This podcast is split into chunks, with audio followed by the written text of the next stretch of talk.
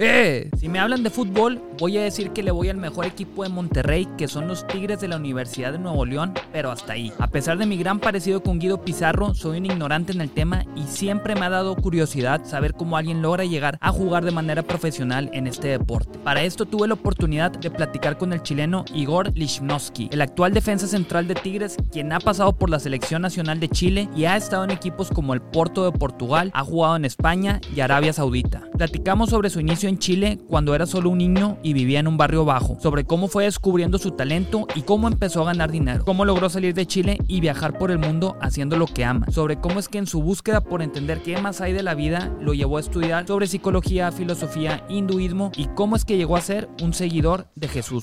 La sorprendente anécdota de cómo atropelló a alguien, su polémica salida de Cruz Azul y cómo Faitelson lo llamó mercenario por esto, entre un buen de temas más que la neta no te quiero spoilear, mejor me callo el hocico y te invito a que escuches el episodio completo.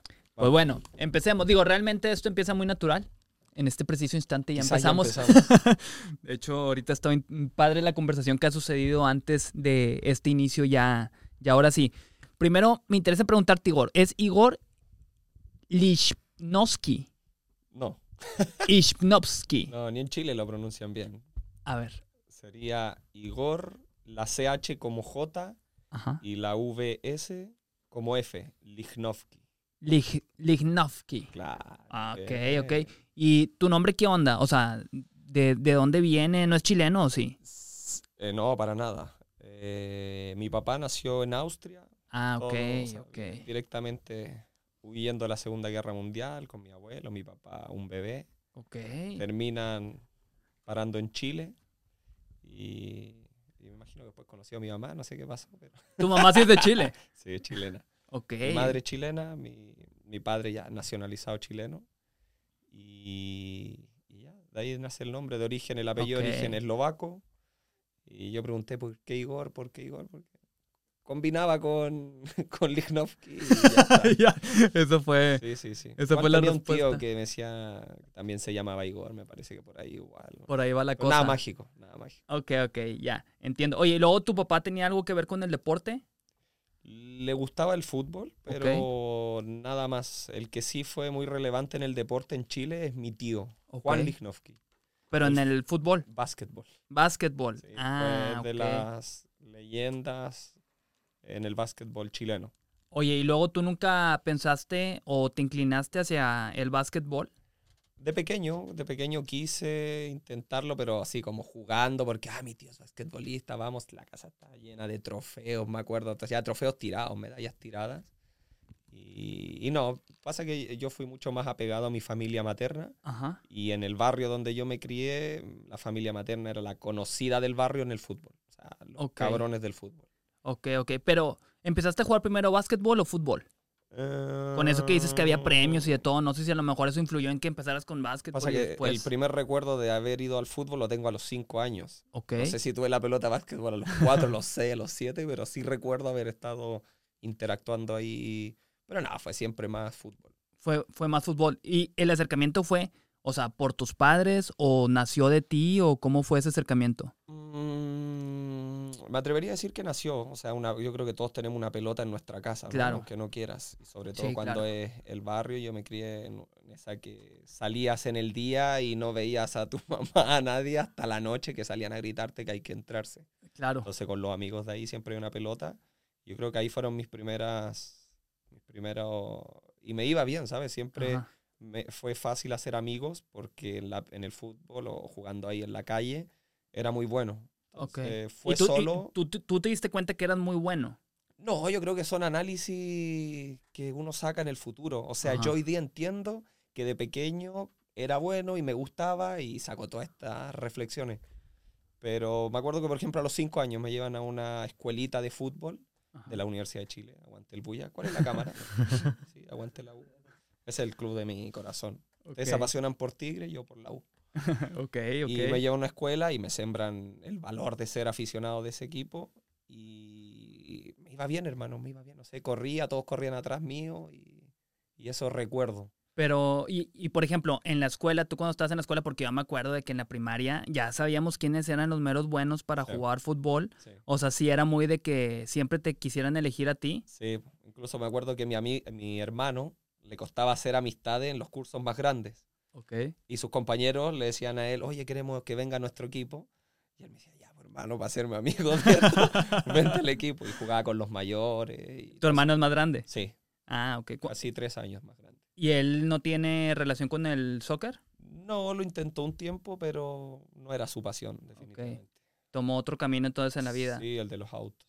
Ok, ok. Y luego, ok, estuviste en este equipo que me platicas, que te metieron a los cinco años. Ajá. Y luego, o sea, me interesa saber cómo es eso, o sea, que tú te encarrilas hacia vivir Sí. de jugar fútbol.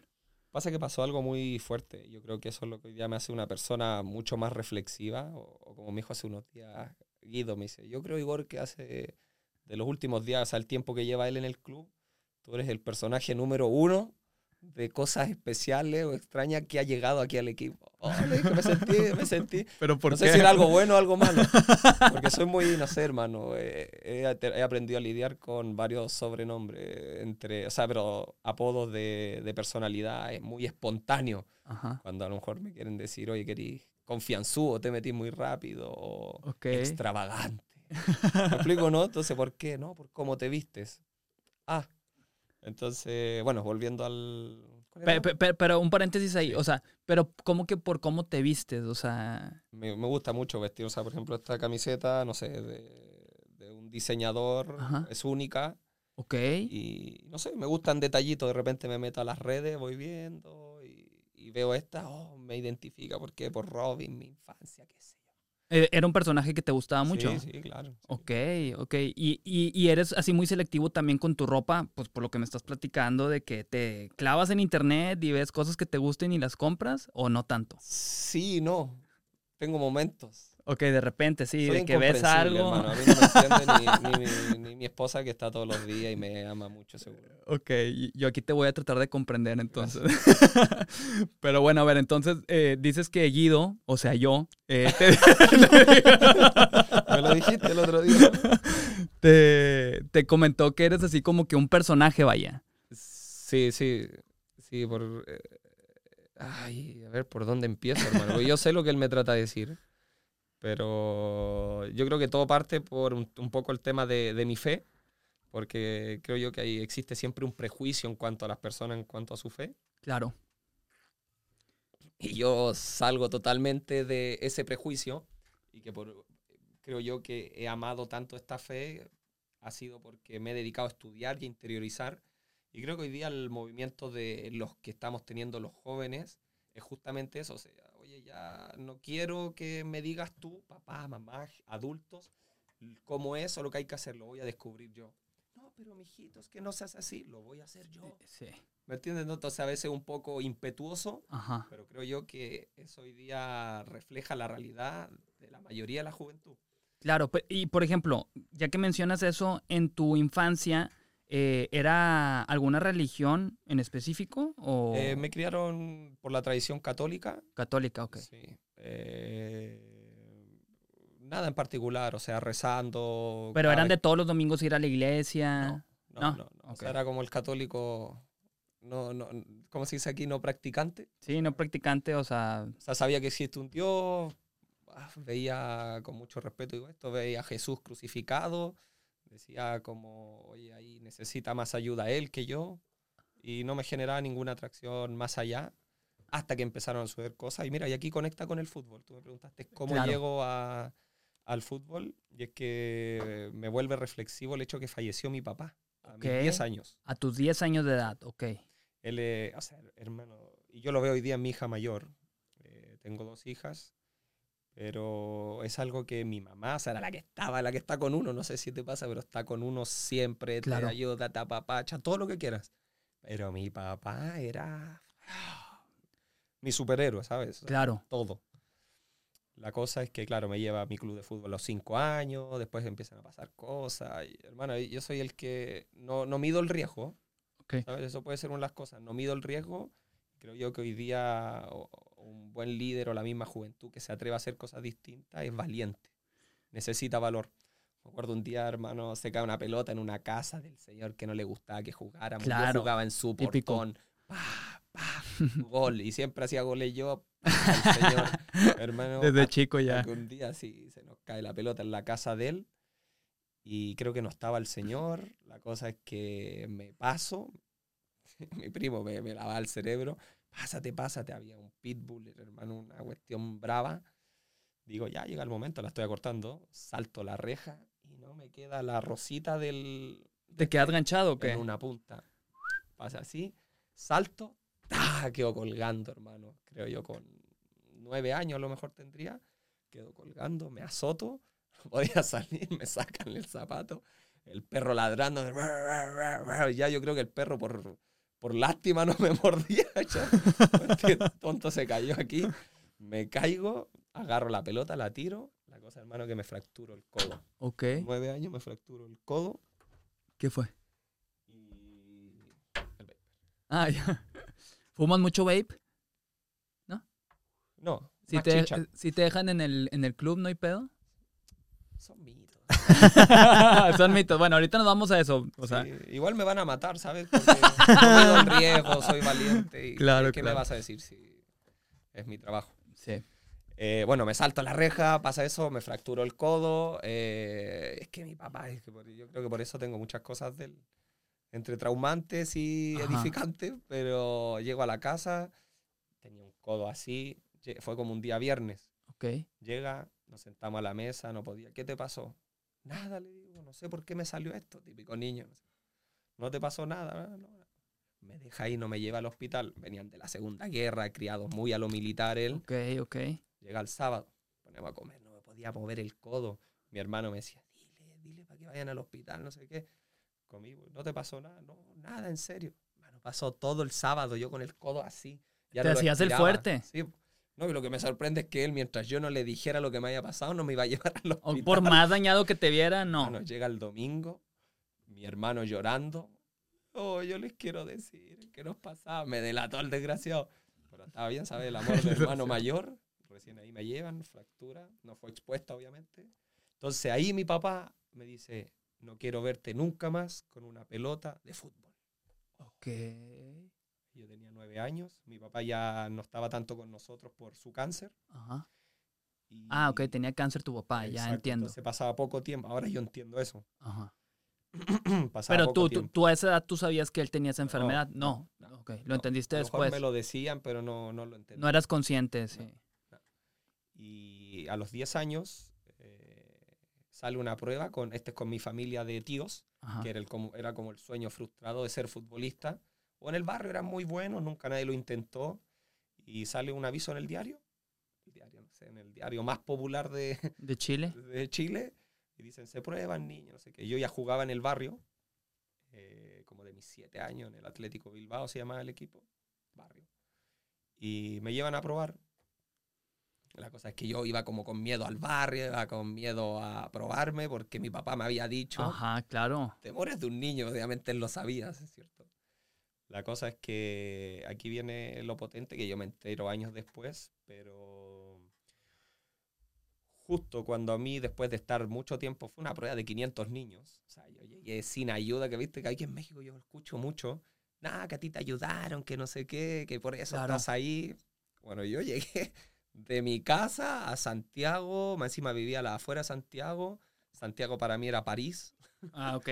Era lo chido de allá. Claro, y que sea, ¿no? A la cancha a jugar, ok, 500. ¿Y tú fuiste solo? O sea, ni me tu mamá mi tío. sabía. me ah, ok, mi tu tío te llevó. Sí, sí, me y con mi mamá. Me imagino yo que por ahí sabían que mi papá más o menos ya estaba en las últimas. Ya. Y me llevan, pasa el tiempo que desde los 500 quedamos 7. Quedamos 7 y recuerdo yo que el día viernes me avisan que estoy confirmado, ya quedo seleccionado como un cadete. O sea, desde los 10 años ahora ya te empezamos a preparar para que seas profesional. Ok. No necesitas ir a ningún otro lugar, aquí te vamos a preparar para ser profesional. Y eso fue en la Universidad de Chile. ok. Esas son las fuerzas básicas de aquí. Ok, las fuerzas básicas, pero ya. Sí, solo que no me atrevo a hablar cómo son aquí en México, pero creo que en Chile, en- al menos mi experiencia fue muy buena.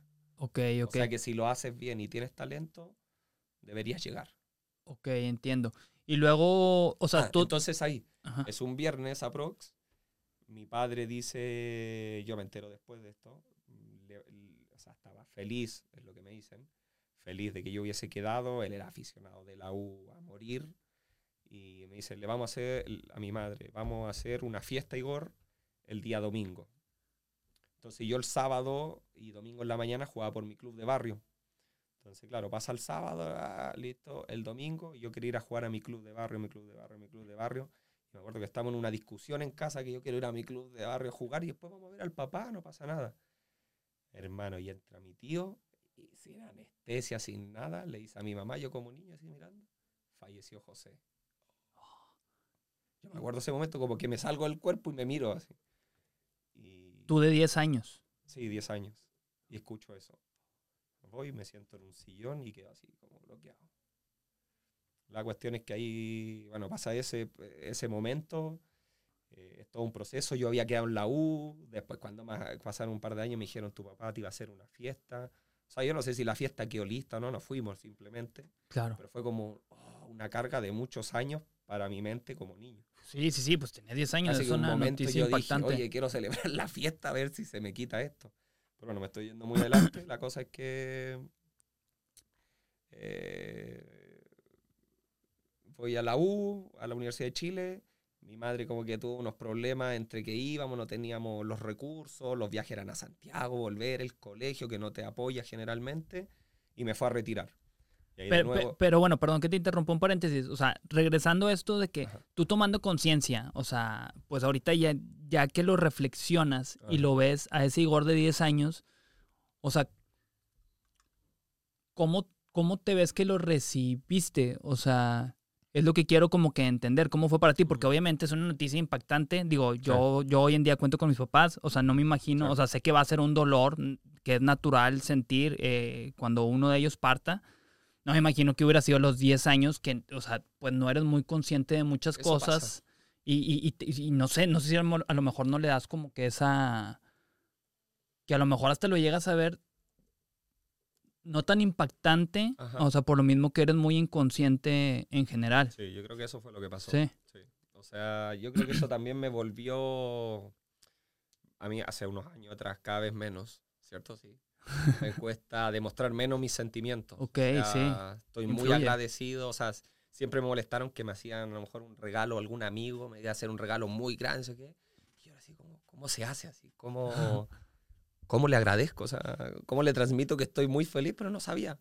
A veces tú podías ser un muy buen amigo y era como, No sabías cómo tener Exacto, eh, esa expresión, y o sea, por algo tan impactante que Sí, sí. viviste. Sí, porque, o sea, era, en el momento fue eso, o sea, estoy sintiendo algo que no lo entiendo, que nadie me lo explicó.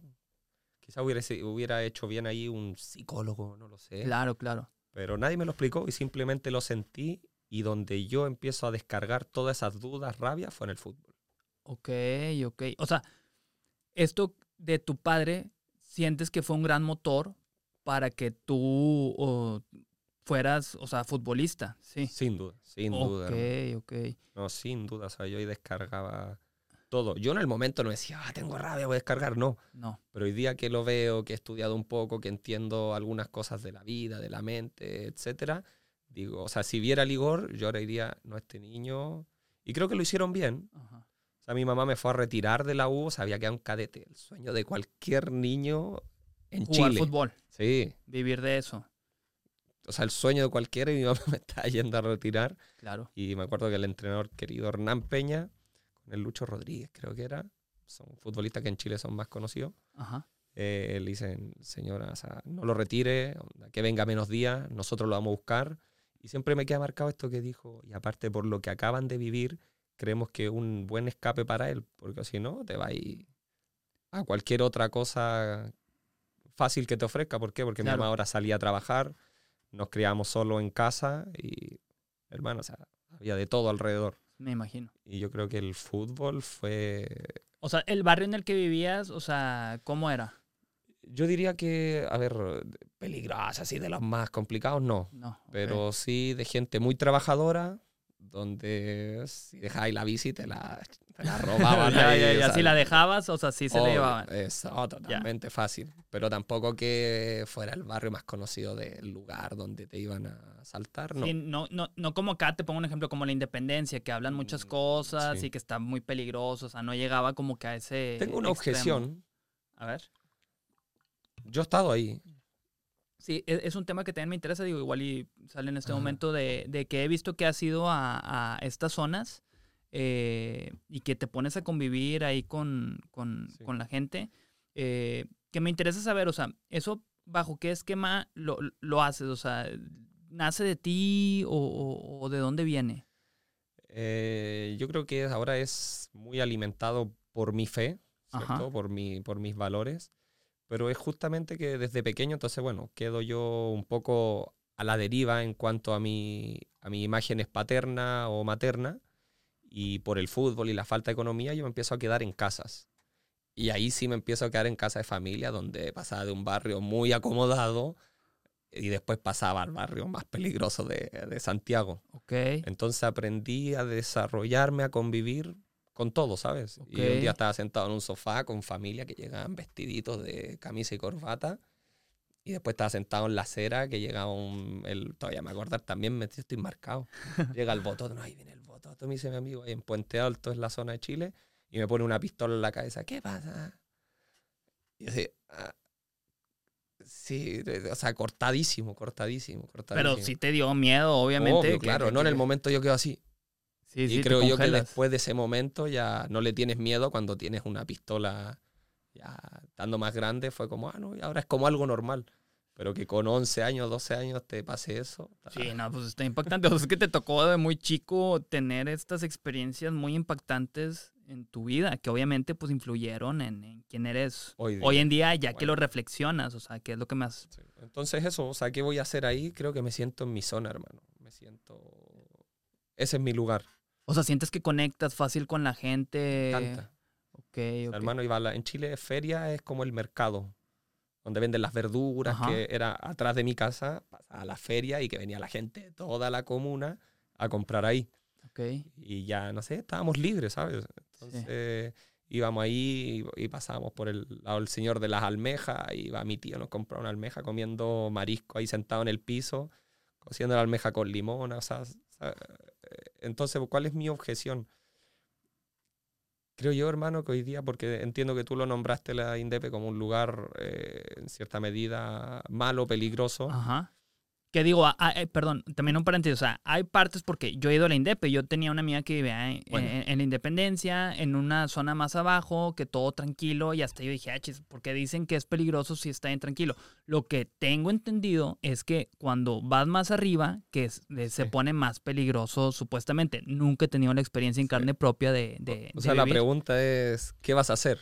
Ajá, que- sí, sí. ¿qué haces aquí?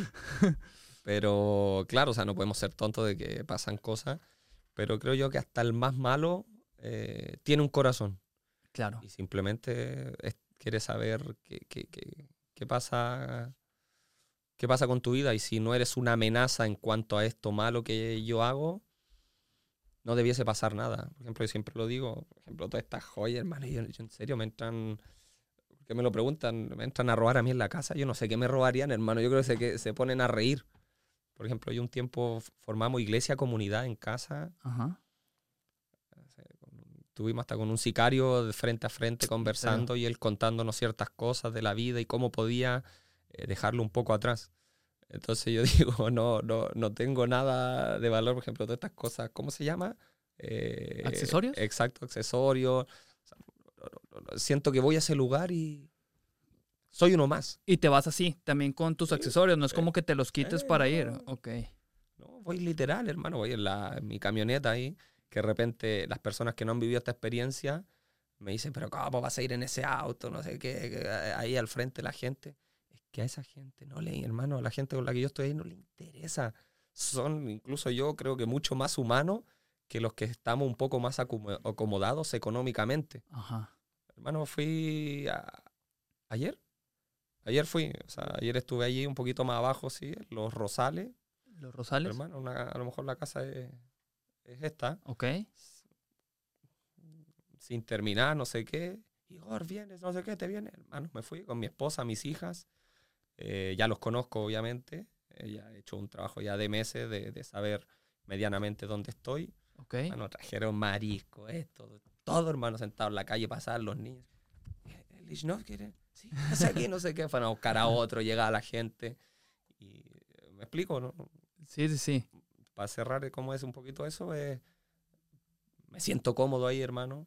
Siento que cuando empiezo a conocer o a estudiar verdaderamente lo que es la fe en Jesús, es como, no es nada de lo que me enseñaron en en catecismo o cómo adoctrinan a veces a los niños, sino que es un descubrimiento personal en la persona de este ser que es Jesús, que hizo cosas impresionantes y que cuando tú vas observando su, vida, tú dices, oye, ¿sabes qué? No sé, vos de ti, me gustó esto que tú haces, y si yo quiero ser mejor, ¿por qué no empezar a replicarlo, acomodarlo a mi vida? Entonces cuando lo empiezas a hacer, te das cuenta que hermano empieza a, a fluir. No tiene que ver con lo que tiene, tiene que ver que, con lo que tú estás haciendo, ¿sabes? Con lo que está en ti. Ok. Y es lo que yo llevo a ese lugar y me siento cómodo, ellos se sienten cómodos. Y es increíble cuando a veces personas que tienen mucho más, tienen más de hacia afuera y menos hacia adentro. Entonces, claro. siempre están buscando algo de afuera que los pueda hacer sentir bien cuando está todo aquí dentro. Sí, no, no, totalmente de acuerdo. Y me llama la atención, no sé si nos estemos adelantando, pero, eh, o sea, tú, tienes mucho que, que o sea, hoy en día, eh, ¿tú dirías que eres cristiano o no, no necesariamente de que se base en una religión, sino que tú crees en Jesucristo? Yo cuando fui a Arabia Saudita aprendí cómo tenía que decirlo. Y digo, soy un seguidor de Jesús. Un seguidor de Jesús. ¿Eres cristiano? Seguidor de Jesús porque creo que hoy día tenemos que respetar y entender mucho la cultura en la que vivimos. Y hoy día la gente te quiere poner una etiqueta para saber qué eres tú. Y mientras no te colocan esa etiqueta, es como, ¿qué es este? ¿Qué es este? ¿Qué es este? Entonces yo digo, soy cristiano, te vas a imaginar al, no sé, al pastor que te roba plata, al, al feligrés que va todos los domingos de una manera aburrida. Entonces creo que ahí está el personaje que he seguido, que a lo mejor ellos esperaban conocer a alguien así, porque dentro del fútbol yo era un poco conocido por esto, porque yo decía, oye, amo a Jesús, a Jesús, ah, eres así. Pero cuando me vieron fue como, ah, no eres así, entonces salió la etiqueta. Sí, o sea, como que no caíste en ser el típico cristiano, por así decirlo. Ajá, sí. Ok. O sea, creo yo que entre los cristianos, el cristiano me dice, tú no eres, o sea, el, el nuevo creyente me dice, tú no eres cristiano, y el cristiano supuestamente confirmado me dice, a ti todavía te falta. Pero papi, cuando tenemos que abrir los estudios, lo que todos debiésemos saber, el que supuestamente sabe es como, ah. Y se sorprenden que un joven eh, sepa o se haya interiorizado, se haya preparado tanto y que va encima con este estilo que parece cualquier cosa dentro de ese cuadrado. Ajá. Pero ahí está la verdad. Sí, de que no empata, o sea, cómo te ves eh, y, lo que predicas, o sea, con el cristiano eh, que se tiene en mente también acá. Digo, pues lo veo muy regio porque sí, sí, sí, yo sé cómo está así de cuadrado ver a un cristiano. Bueno, te platico, mi familia es cristiana, yo desde que eh, nací, mi mamá principalmente, es siempre de ir a la iglesia, o sea, todos los domingos, pero o sea, un tema que yo sí tenía con mi mamá, que amo con todo mi corazón, es que era una obligación. O sea, no, no era a elegir. O sea, y así tenía 20 años, es, vamos a la iglesia los domingos porque si no, está de mal humor toda la semana. O sea, y, y, yo luchaba contra eso porque, porque a, mí, a mí me molestaba. O sea. y, y, fue todo un tema ahí complicado eh, durante mi juventud, como de los 20 a los 26, porque era una discusión con mi mamá. Yo podía llegar a las 6 de la mañana si me salía de fiesta, vamos a la iglesia. O sea, no, no hay ningún, o sea, pero ahí. Y eh, me tocó vivir una, experiencia que, que un pastor que venía de no sé dónde, estuvo muy loco eso porque todos lo idolatraban de que, ay, ¿cómo era? Creo que era Leighton, se, apellidaba, de que no, el pastor Leighton, de que sus predicaciones están buenísimas y de que hacía que todo mundo al final empezara a ofrendar, pero cosas grandes, de que una avioneta a alguien más y luego una casa a alguien más Y luego, total, fue así y fue a varias iglesias. Mi hermano era líder de alabanza, eh, él eh, tocaba eh, el piano y, pues por él íbamos también porque seguíamos donde estuviera tocando en, en, la iglesia. Fue a varias iglesias, total, para no hacerte el cuento largo, resulta que era un estafador y terminó en la, en la cárcel. Pero me sorprende, o sea, todo lo que él llegaba a predicar porque todo el mundo le creía y resulta que eran puras mentiras, pero hizo un desmadre en el sentido de que, o sea, hizo que se regalaran casas, que se regalaran aviones, o sea, cosas impresionantes. Y digo, pues entonces yo también puedo ir y ponerme a, hablar así de cosas y a lo mejor hago un desmadre. Obviamente, pues no lo voy a hacer porque mis valores me lo impiden, pero sí, yo, yo era muy chico, bueno, tenía 15 años y me resultó muy impactante, o sea, ver todo eso, o sea, en, en, en, en mi cara, que hay gente así, o sea. Y sigue existiendo. Sí, no lo dudo, no lo dudo, que haya charlatanes, vaya, son, es eso, son, son, son charlatanes. Yo pienso que, digo, no sé, te terminas dando cuenta de, lo intuyes, o sea, de, de, alguien así. Sí, hermano, o sea, eso sigue pasando, o sea, yo sé que hoy día pasa. Okay. Me han invitado a lugares donde pasa eso, a ver, cuéntame un poco. Y le he tenido que decir a la persona, mira, prefiero no ir, un día quieres, nos conocemos, vamos a llamarnos, pero te lo tengo que decir a ti, es un estafador, es un manipulador. ya lo sabes tú ubicar. Hermano, es que hoy día es como el típico tema de, no sé, del diezmo. El tema, hay tanto, o sea, no quiero meterme, hermano, quiero aburrirnos, simplemente es que hoy día hay, en el ritmo, bueno, y siempre ha estado este ritmo de vida, solo que hoy día la tecnología a lo mejor lo, nos hace darnos cuenta pero no tienes tiempo para eso. uno no tiene tiempo para aprender lo que dicen los libros antiguos. Esa es mi pasión, eh, aprender de los libros antiguos. Fui a Arabia, estuve estudiando el Corán. Bueno, los libros antiguos. Entonces no tienes tiempo para eso y te conformas a que alguien te lo diga. y si alguien te lo dice y... te endulce el oído, terminas cayendo. Pero bueno, a ver, ahí nos desviamos poquito, nos fuimos por acá, pero regresando me interesa saber o sea, ¿en qué momento eh, tú dejaste la escuela para eh, enfocarte al fútbol? Uh, es que yo, que hermano, yo siento que tuve suerte, ¿sabes? Eh, siento que sí, sí, se tiene que considerar que tú puedes, porque hay gente que lo hace todo, pero viste gente que se lo hace todo, se esfuerza, hermano, y no lo consigue. Y tiene talento y no lo consigue, entonces creo que se tiene que dar. O sea, tienes que estar en el momento exacto y hay personas que por cosas de la vida, no han estado en el momento exacto. Solo que pienso yo que por alguna extraña razón, gracias a la vida, a Dios y a mis decisiones, estuve en el momento. Entonces, por ejemplo, el colegio en el que yo llego, o sea, todo el equipo ya era cadete, 11, 12, 13, ya, ya nos conocíamos, aparte era titular, entonces éramos como los cabrones desde niños. Ok. Y todos tenían problema con el colegio mi mamá se acerca a hablar a un colegio, José Manuel Balmaceda, y le hablan a la directora. A mí, bueno, todo esto otra historia. Yo tengo, la persona que a mí me llevó a ser futbolista es mi tío, hermano de mi madre. El que, que, fue el que te acompañó a, a que eh, hicieras. no, yo creo que si no hubiese estado él, no, no lo hubiese conseguido. Porque era un tipo que me, o sea, me hacía hermano entrar a la casa dominando el balón, dar una vuelta a la, a la, a la mesa, meterme al baño, siéntate en el baño dominando sin que se te caiga sale para afuera y yo pasaba toda la semana entrenando. O sea, e, e, él, lo veía en ti, o sea, me imagino que por eso te empujaba y te apoyaba. Sí, una de las cosas que siempre cuenta, que ya la está repitiendo, ya está más viejito, ya la repite, pero dice que yo era el que se caía, se raspaba y él dijo, a mí esto me llamó la atención, lo cuenta así como fuera algo especial, nada, pero dice, todos se caían, se raspaban y salían, lloraban, pero yo vi algo diferente en Igor y era que se caía, se enterraba una piedra, no sé qué, y él lloraba, iba así, iba quejándose, dice, pero no lloraba, se paraba, se limpiaba y seguía corriendo. Y ni contar, o sea, que metía gol y todo eso. Entonces, este tío eh, es, el, es el que me, me, acompañó. ¿Hacia dónde íbamos, hermano? o sea, estábamos. Eh, yo te preguntaba que si dejaste la escuela. Ahí está. Por dedicarte al, al, fútbol. Exacto. Entonces, este tío, cuando ya tengo como 12 años, hermano, me pregunta, yo no sé, sea, a lo mejor tenía 11. Me dice, ya Igor, tienes que decidir. yo no le haría eso a un niño, bueno, a lo mejor sí. Mira, hay tres lugares donde uno va a llegar como futbolista. Dice. Puedes llegar a ser profesional en Chile, me dice, pero aquí el nivel es más bajo, puedes lograrlo si tú quieres y se paga poco. Después para el chileno venir a México era muy bueno desde esos tiempos. Chupete Suazo, Mancilla, o sea, yo los veía aquí, Navia, el Bambán Zamorano. Eh, y, discúlpame, en mi ignorancia, o sea, yo sé que aquí pagan muy bien, pero pagan mucho mejor que en que Chile. en Chile, claro, por supuesto. Pero sin duda, por supuesto. Entonces decía, apuesta a México, me decía. Un nivel más alto, pero no es el mejor. Es que es muy gracioso como lo dice. Los primos nos reímos cuando él empieza a hablar y lo tenemos que escuchar.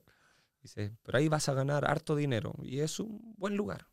Pero después hay otro lugar, me dice. Europa. Sí, claro. y ya estaba saliendo Alexis Sánchez, Arturo Vidal para Europa. Y me dice, y allá está todo. ¿Dónde quieres ir? No, Europa. ok, se me acerca, después me acuerdo los días mi mamá, si realmente me gustaba esto. Porque ya en el colegio, onda, tenía que decidir porque ya me estaba perdiendo. O sea, me iba a la una de la tarde me perdía casi cuatro horas de clase. En Chile se salía como un cuarto para las cinco. Okay. Estaba perdiendo cuatro horas de clase de ramos que no... ¿Pero por entrenar o qué? Sí, sí, sí. Ok, ok. Pues porque me tenía que ir a entrenar. Entonces en este colegio ya mi mamá me pregunta, a los 12 años supuestamente decido ser futbolista. a los 12 años. Sí, pero sin saber porque es una lotería, puede no ser. La cosa es que mi madre, y ese es el, lo que ella me sembró con todo, y mi mamá siempre la vi eh, cumpliendo metas, objetivos, sueños.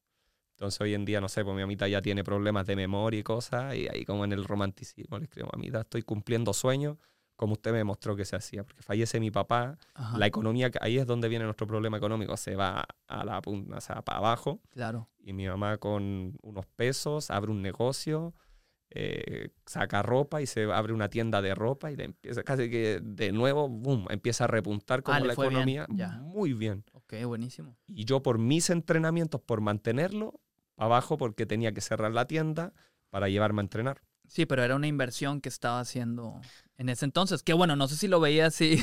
ah, porque era una moneda al aire también. Era una apuesta de fe de su parte. No, y mi mamá, o sea, si tú no sabes de fútbol, mi mamá Menos. Lo que usted me diga, Igorcito, me decía. Yo le grito, usted, corra, mijito, me decía, corra, mijito. Ah, y siempre una más que ayer. No sabía nada, hermano, en cuanto al fútbol. Em, y ahí, bueno, me hacen decidir, lo decido, y van a hablar al colegio, y el colegio también sabía que, o sea, sí era bueno, ¿sabes? O sea, cualquier persona podía mirar y decía, bueno, al menos este, porque hay otros que van a pedir permiso por clubes un poco, porque era la Universidad de Chile. Ya habían visoría la selección chilena con 12 años, después con los 13 ya te llamaban. Entonces fue como necesitamos que le den facilidades o Igor no va a pasar, va a repetir, repetir. Y ahí el colegio se portó excelente, van pasando los años y ya me hacían un semestre. Ok. Donde el segundo semestre iba de pura asistencia. Yo no sé si estoy más encima metiendo un problema al colegio.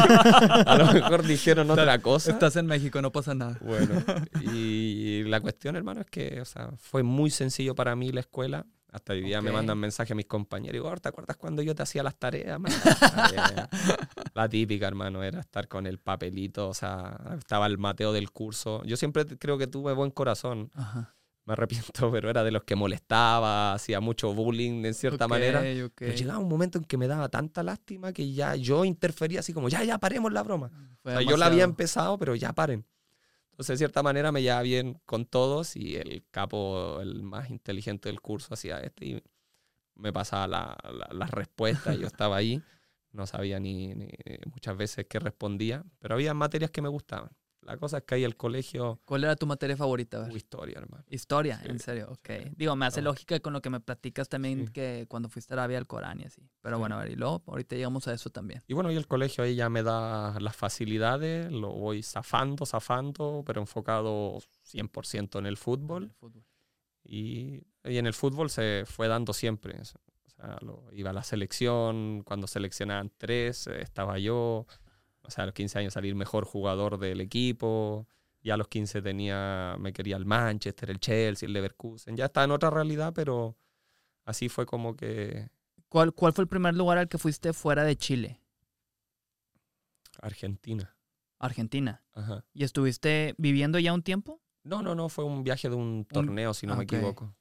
¿Ibas con un equipo de, de, Chile? No, siempre fue con ¿A la, universidad? Sí, la Universidad de Chile. Ah, okay. Luego jugábamos, volvíamos. Pero cuando me voy hacia vivir, eh, fue ya mis 20 años a Porto, Portugal. A Portugal. Ok. Y luego, ¿cuál fue tu experiencia? O sea, de que se te presenta esta oportunidad de irte a vivir eh, pues fuera de tu país, vaya.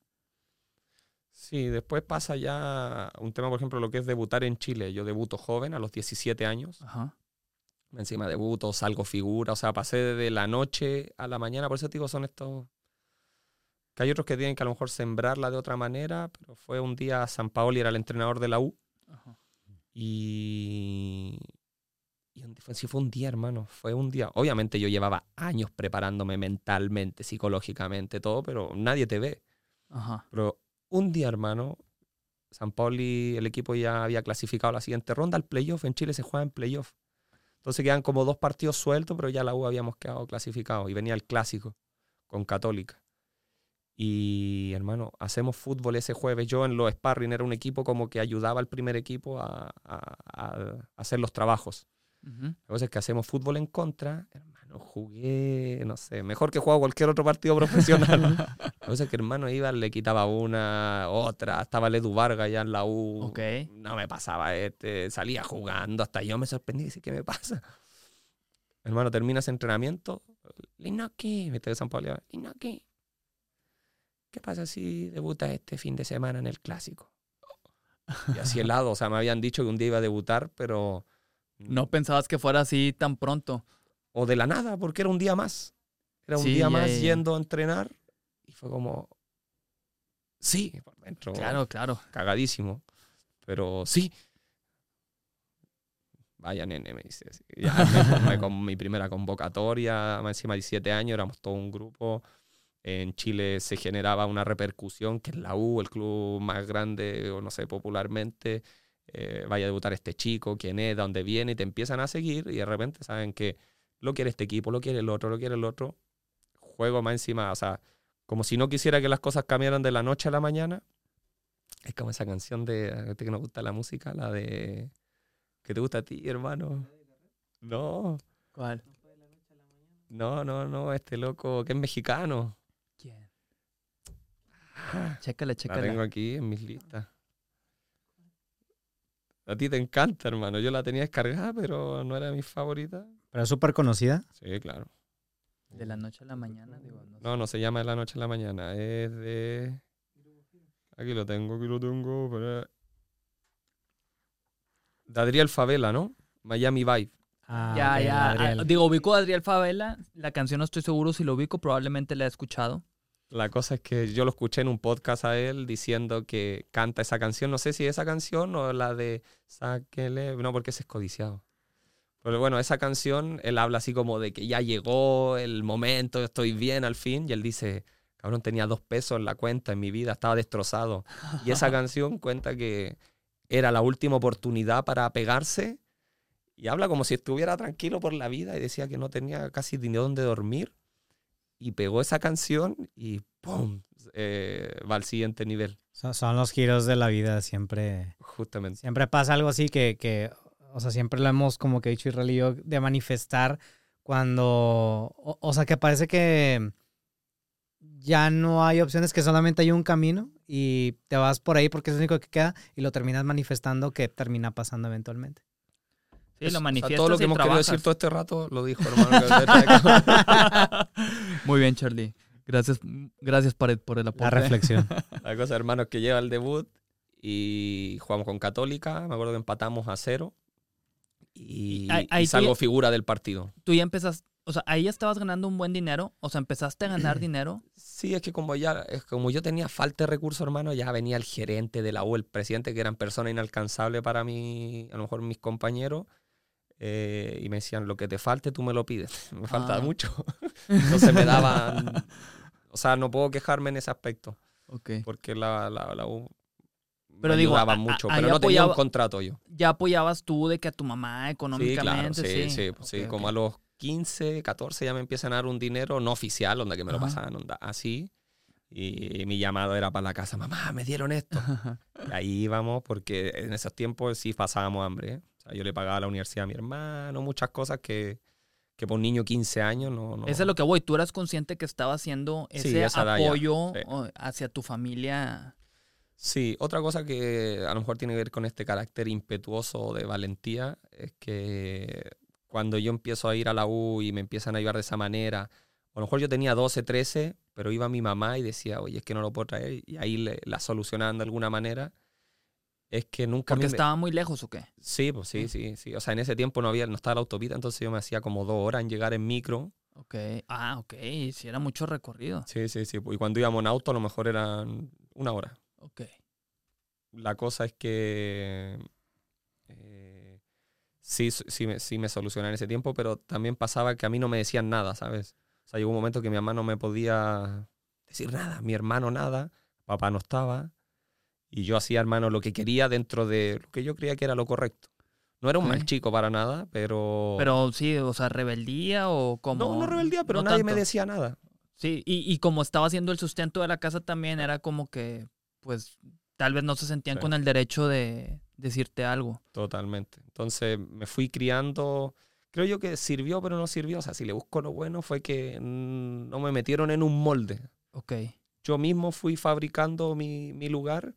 Y yo, si alguien quiere hablar de caja, a veces les digo una caja, pero única, donde solo cabes tú. Porque no puede ser un molde de muchas personas. Entonces, de repente, no sé, pues la típica se está, que yo soy así con mis hijas, que se está subiendo a un lugar. No se vaya a caer, mijita, no sé qué. Y quedan así los niños. y se bajan y no sé qué. Y yo soy todo lo contrario. No, súbete nomás. Y le aviso. Ojo que te puedes caer, pero dale nomás. Ya, papi. Ahora la veo a la de dos. Lo mismo hicimos con Trini. Y sabes que no le tienen miedo y son súper hábiles y han crecido. Y veo otros niños que son más temerosos. Claro, claro, porque los contienen. O sea, pues es Ajá. que digo, ah, yo también no tengo hijos, pero, o sea, tengo ese pensamiento de que, ok, pues sí te aviso, pero ya vívelo bajo tu propia experiencia Ajá. para que te des cuenta. O cuando pasas la experiencia en la escuela, hermano, que. No sé, pues a lo mejor te pasó a ti, tú le ibas a contar algo a tu mamá. Todavía me acuerdo, mi papá de haber estado también medio enfermo y me llamaba por teléfono para retarme. po. No, te he dicho, y yo, pero si no estás aquí, no sé qué. Eh, Casi que me dolía más el reto por teléfono que el en persona, ¿me explico? Porque cualquier cosa que tú decías, no, es que se cayó tal persona, se cayó el amigo. ¿Y por qué te llevaron a ti a dirección? Es que yo estaba hoy al lado, pero tú lo empujaste. No, no fui yo. ¿Cómo que no fuiste tú? Pa? Mano, correazo, Claro. colgador en el culo marcado Sí, sí, sin tarazos. eh, y para adentro. Y si yo no tengo la culpa, entonces te van moldeando, ¿sabes?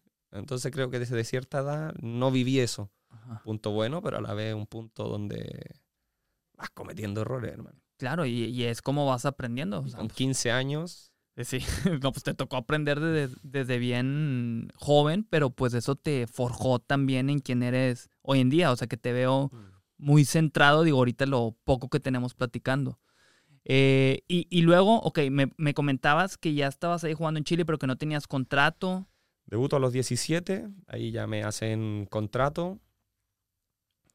Eh, a los 17 me hacen contrato, Y- y- debuto, y- salgo figura en el qué- partido. ¿Y qué tal el contrato? Perdón, así fue como que, ah, ok, esto ya cambió mi vida, o sea, buenísimo. No, no he cambiado la vida, pero ganaba a lo mejor. Tenía. ¿Cuántos serían? ¿Dos mil dólares? Al mes. mil dólares, sí, claro. Ah, pues súper bien. Tengo entendido que es algo más o menos así lo que gana. Sí, pasa que estaba sacando la cuenta y mi hermano se gastaba, no sé, pues, 600 en la universidad. Sí. o sea, 600 mil pesos en la universidad, que serían mil dólares ya en la universidad. Ok. Entonces ya te quedan mil, después yo quería ayudar a mi mamá y yo a esa edad ya estaba teniendo cositas, mis invitaciones, quería hacer cosas y no podía. Claro, Me acuerdo que vivía en eso. Y bueno, pero empieza así, obvi- obviamente, empezar a, a ayudar a la, a la familia, también yo empiezo a crecer. Ahí conozco a la que hoy día es mi esposa, como a los 15, 16. Ah, la conociste desde súper joven Sí, también, claro, sí, ok. sí, sí, y ella obviamente una familia mucho más constituida que la mía, entonces Ajá. de cierta manera yo veía cosas que yo quería para mi vida. Por ejemplo, a mí, o sea, no, no, nunca me hablaron del matrimonio. Ajá. Entonces, hasta que yo no soy grande, que nos casamos con mi esposa, para mí era el matrimonio. Bien, o sea, te amo, pero nunca me hablaron. Entonces ella viene de otra crianza donde sí le hablan de esto y para ella es muy importante y para mí no. Entonces empiezo a aprender, pero ¿por qué? Pero esto, no sé qué. Y ya uno después le ve sentido. Y lo concreto, entonces ahí conozco a mi esposa, influyó también. No, no llegaste a ser muy, familia. muy fiestero de que en tu juventud, con eso que también ganabas buen dinero, pues, o sea, igual y se te hacía fácil salirte No, de bueno, mal fiesta que no invitaron a mi esposa, hermano. Sí, no, fue complicado, hermano. Fue Sí. complicado. Sí, aparte éramos novios y, y me porté mal, Ya. mal. Pero era un como el típico noviajo, me imagino yo, que que me encantaría que no suceda, pero sucede, pues no lo puedes evitar por la inmadurez, que no sé. Claro, claro, claro. ¿no? De andar rayando casa, ir a pelearme. Ah, hermano. Una vez me acuerdo más encima cuando debuté, esta es chistosa, atropellé a una persona. ¿En serio? Sí, A la madre. ¿Y luego? sale, campeón, sale un campeón la U de la Copa Sudamericana y festejo. Yo ahí era, el- eh, no era con salida en el equipo, nada, era como ayudante, el sparring, estaba en el primer equipo, pero ya. Y el utilero, o sea, el fisio, que dice, no, ¿quién maneja el auto? ¿Quién maneja el auto? El que quiere irse arriba en el bus, pues, así como sin techo y celebrando. Yo manejo. Tenía 17 años. No, tenía licencia. No tenía licencia. ¿Tienes licencia? Ya, toma, toma, toma. Subo a la mujer de él, a mi esposa y a dos amigos al auto atrás. O sea, al auto sentado y voy manejando. Ya manejaba ya hace rato, hermano. Solo que no tenía licencia. Iba manejando, hermano, y nos vamos en un momento atrás del bus. ¡Pum! ¡Pum! hace el auto. No fue mi culpa. O sea, el tipo iba por la calle, pero claro, había un desorden gigantesco. Y el tema, sí, el, el problema fue que yo no tenía licencia, nada más. Claro. Avanzo y fue como, uy, ¿qué fue eso? Miro para atrás un tumulto de gente. Yo ya había debutado. Y de repente viene la gente, pensaría a lo mejor que me podía arrancar o algo, que no te miento, en el momento, el primer impacto, ¿qué hago? Y como que no sé, por los valores, el corazón, qué sé yo, te dice, no, no se puede, ¿cachai? Y, y me voy a bajar y llega un aficionado, hermano, lo atropellaste, lo atropellaste. Lichnowsky, Lichnowsky, una foto, no sé qué. Una persona, ya, pero una foto. pues, empieza a aglomerar la gente entre que levantaban a la persona que estaba atropellada, que le fracturé la tibia, o sea, tenía su pierna así, hermano, sangre. Y la gente, Lichnowsky, Lichnowsky, ya déjenme ya. Hago para atrás el auto, le subo a la persona que está goteando sangre al auto del fisio, del fisioterapeuta ok. su señora sentada delante conmigo, el tipo atrás. ¡Ah! ¡Ah! Mi amigo sentado así porque el tipo iba afirmándose la pierna. Y me dice, llama a un hospital. No conozco aquí. El tipo, hermano, dirigiéndome hacia el hospital con su pierna quebrada. Yo pienso en la esposa del fisio, hermano, que iba ahí sentada así como, ¿qué onda? ¿Dónde ¿Qué, qué- estoy? qué está pasando? Sí. Llegamos al hospital, obviamente le prestamos todos los servicios y ahí como era fiestero, era como en Chile se dice como medio choro. Medio que, choro. Sí, no me vayas a... Choro se dice. Que, Choro. Tú me dices algo y nos agarramos. O sea, ok. siempre andaba con amigos. Ya. Mi cuñado me defendía hasta lo que no tenía que defenderme. Picudo, me imagino que es acá, Sí, como sí. le decimos nosotros. Sí, Ok, sí. La cuestión es que vamos... Llego al hospital, bajo, eh, nadie te ayudaba porque dirían estos vienen borrachos. Justo ese aficionado no venía nada, estaba limpio. Lo mete a operar, le pregunta a la esposa de él, oye, ah, subimos a su esposa también, del que atropellé, y lo subimos al lado de la esposa del fisio, sentados adelante. Wow, que eh, Qué- esta historia está bien Qué, bizarra. qué incómodo para, para la esposa. o sea. Hermano, bueno, la cuestión es que le pregunto a ellos, le digo, oye, ¿puedo ayudar en algo más? Me dice, no, o sea, ya lo van a ingresar. O sea, ok, gracias. Me voy, pasan los días, ya zafé. Y la cosa es que llega la demanda al auto del que habían Ah, atropellado. ok. Oh, cooperé. Y la cosa es que nadie sabía de mí, pero sí sabían del auto. Ok. Entonces ponen la demanda al auto, bla, bla, bla, me va a saltar esta parte. Eh, la cuestión es que mi representante de ese tiempo, el fisio se lavó las manos, me dijo, no, y yo le dije, oh, ya, los, me dijo, Igor, me llegó esta demanda de haber sido el accidente, no sé qué. Le dije, ah, ya, bueno, lo voy a solucionar, pásame el número. No, ya hablé con el club, habló con la bulla y que ya todos sabían. Se y- resolvió. sí, pues, me dijo, lo siento, es que no puedo correr estos ríos. Ok, Hablé con mi repre, decidimos ir a ver al tipo para que retire la demanda. Llegamos a un barrio que, bueno, como tú decías, a lo mejor es como la independencia, Ajá. bravo, bravo. Y vamos entrando así, mirando. Mi repre me dice, vístete, eh, o sea, muy Tranqui, relax. sí, no. Ajá. Eh, Llegamos, entro, está el tipo ahí con la pierna, con su señora, y veo la casa, hermano, por dentro, toda pintada de la U, de la Universidad de Chile. O sea, eran ok. aficionados a morir, hermano. Búhos por acá, búhos por allá, o sea, bandera, todo. El tipo me mira así. Y como que entre que se ríe y se pone así a llorar, me dice, te digo algo. Ahora vienen unos amigos a sacarte la mierda, me dice. O sea, que venían sus amigos a reventarme a palo. Porque lo atropellaste. Sí, sí. Y me dice, pero eres igual a mi hijo, me dice. Eres igual a mi hijo, cabrón. Creo que el tipo se para, fue a llamar, ya no vengan. Y no sé, a lo mejor me iban a pegar unos palos, no sé, hermano. Y yo que decía, Me dice, ya, siéntate. Yo le oye, una disculpa, la verdad, fue la situación, bla, bla, sin enredar mucho. Se dio de esa manera, por esto, te quería traer unos obsequios. La cuestión es que avanza la tarde, ya entramos más en confianza, me muestra la U. O sea, sí estuviste buen tiempo ahí con él, platicando, sí. Hermano, horas. Horas. Hasta que llega un momento y ya le dije, no, yo juego en las cadetes de la U, o sea, como todavía no era profesional. Para que no, porque de repente se quieren aprovechar o ven alguna oportunidad de algo, que va encima de algo que a lo mejor ni yo tenía. Sí, ya. La gente se imagina que todos ganamos como las estrellas del, que están en Europa y no siempre sí, es sí, así. sí. Incluso muchos jugadores llegan a tener una gran carrera, pero ganando poco, Ok. ¿sabes? Sí, sí, sí, entiendo perfectamente. Entonces, la cuestión es que la idea era no cometer ese error. Y el tipo me dice, ah, ¿tú juegas en la U? ¿Te puedo pedir un favor? Me dice. Sí. Es que hay un jugador que a mí me gusta, me dice. Pero me encanta. Acaba de debutar, me dice. No, el nuevo Elías Figueroa. Elías Figueroa es como el defensa histórico en Chile, así, más top. Acaba de debutar, ¿cómo se llama? Pero tú juegas en cadete, él es de cadete, me dice.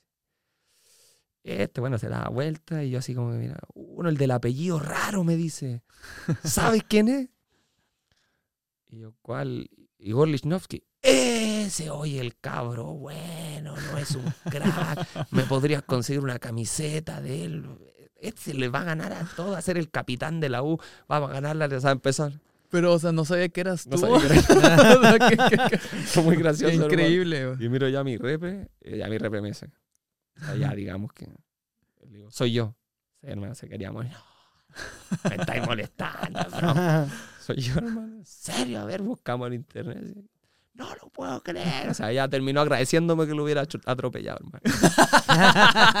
Historias como esa tengo mil, hermano. Pero no sé qué por qué me suerte, pasan a qué mí. suerte, o sea, que, que, que admirara tanto a ese jugador y que haya sido tú. Yo pensé que él sí te tenía presente de quién eras tú desde que sucedió lo del atropello. No, no, había debutado recién, si no me equivoco. Qué loco.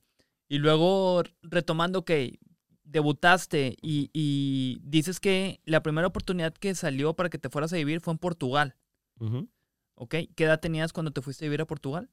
¿20? 20 años. 20, va a cumplir 21, sí. ¿Cuánto tiempo estuviste allá? Eh, es que con contrato creo que tres años, pero pasaron unas circunstancias que siempre me pasan y decidí salir a préstamo. Siempre me pasa. Entonces tuve tres años relacionado al club, pero solo uno y medio en Porto. Pero esto que me dices, decidí salir a préstamo, o sea, ¿tú pides eso? Sí, o sea, sí, sí. salir antes de tiempo, o sea, ¿o qué? no estoy contento, no estoy conforme. El club, no, es que te queremos, sí, pero yo no los quiero y búsquenme un lugar o yo me lo busco. Ok, búscate el lugar, tráenos la oferta, cómo lo solucionamos, se hacen los acuerdos y te vas prestado por una cantidad de tiempo y después vuelves. Ah, ok, pero no es como que te multen de que no, porque el contrato ya era así, a fuerza lo tienes que seguir. Es No. un acuerdo mutuo. Sí, Sí, sí, ah, sí. Se sí. busca ahí Ah, sigue siendo parte del club, pero ahora está en otro. Exacto, exacto. Ok, y luego dónde Y hay te- veces que dicen que no, no, no te vas, te quedas. Que también me pasó ahí en Porto. Ah, no que, que- querían que te quedaras po, y, yo te quedaste irme. Sí, me tuve que quedar. forzosamente. Sí. ahí. Y, Y, y- seis meses después ya salgo y le dije, oye, ya me dijeron una vez, no se dio, ya me voy. Estoy harto. Ok, entiendo, pero y, y- y luego, o sea, estabas en contra de tu voluntad de esos seis meses que te quedaste además antes de irte. Es que hizo un compromiso el entrenador. A ver, ya, antes de eso, debuto a los 17, mm, viene en la U, me acuerdo que a los 19... Otra meta grande es ir a tu selección adulta. O sea, a los 19 ya estaba en mi selección adulta. eh, había ido con Borgi, era el entrenador ahí, el Vichy Borgi. Y ya está, y decía, no, los llamo yo, para, porque está Arturo Vidal, Alexi, para que compartan con ellos, Claudio Bravo, y, se vayan empapando de esta generación. Entonces, como que a los 19, y esto tiene que ver un poco con mi búsqueda más excesiva o más desesperada de algo más allá de lo que ya había conseguido, porque iba viendo esto, iba alcanzando sueños y metas, pero para mí era, ¿y qué más? O sea, yo quería algo más. En paralelo, eh, con el fallecimiento de mi papá, ya me peleé un poco con Dios, entonces eh, me vuelvo rebelde, ¿sabes? Sí, En no, el no- sentido... no- no creías en Dios. No, totalmente. o sea, entonces, yo hoy sí. día mirando a ese chico de 15 años era ateo. Ok. Así, ya. siendo que hoy día casi que no puedes ser ateo, no creer en nada, porque todos somos personas de fe, o por último Ajá. crees en ti, Claro, ¿sabes? O Tienes fe en ti o en algo tienes que tener fe. claro, claro. Pero bueno, era... tenía esa, esa personalidad.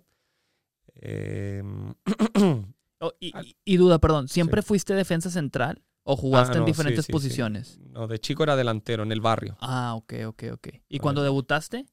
No, defensa. No, yo llego a la U a los cadetes a los 11, 10 años, a los 10 años y ya me vuelvo defensa. Ok. Porque me equivoqué en una cuestión. En Chile eh, fue gracioso. no, si de tiempos remotos a mí me pasan esas cosas.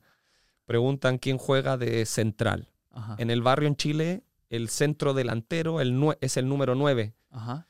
Entonces en el fútbol profesional se dice centro delantero, puntero, defensa, eh, mediocampista, lateral. Ajá. Pero en el barrio yo conocía los números. El 3 es defensa, el 4 es Ah, por lateral. números era tu referencia. Sí, pues entonces cuando se empieza a decir portero, bueno, el 1, obviamente sabía arquero. Eh, eh, ¿Quién juega lateral? Yo sabía que era el 2, no que era eh, un lateral. Y en una dicen, ¿quién es central? Ah, debe ser el 9, porque allá jugaban 3 arriba y el 9 al medio central. Levanto la mano, ya para que me eligieran, porque si no te quedas allá afuera de la elección, pues yo, ya tú, no, que ponete ahí. La cosa es que justo tuvimos un partido con Cobreloa, me acuerdo, era otra escuela, otro Ajá. equipo. Yo agarraba, yo era grande, hermano, o sea, sacaba diferencia por eso también. Entonces agarraba la pelota desde atrás, pasaba uno, dos, llegaba hasta arriba, ya casi que a rematar el arco. Me acuerdo de la profe me decía, profesor, era mujer en ese tiempo, Isabel, vuelve, vuelve, vuelve. Yo volvía a la central, pasaba de nuevo, me veía por la orilla los niños, remataba. Yo jugaba- queriendo jugar delantero y decía, ¿por qué me dice que vuelva? Tenía que, hermano, quedé como central. Y después yo fui a hablar con el profesor cuando ya le digo, profe, ¿te puedo decir algo? Es que yo en el barrio juego de, delante, de nueve, delantero, y me pasó esto de central. Me probaron de centro delantero, pero. Oye, O sea de- que era grande, Chile tiene defensas chicos y me vieron quizás como un buen proyecto. Yo creo que no hubiese llegado a ser futbolista de delantero.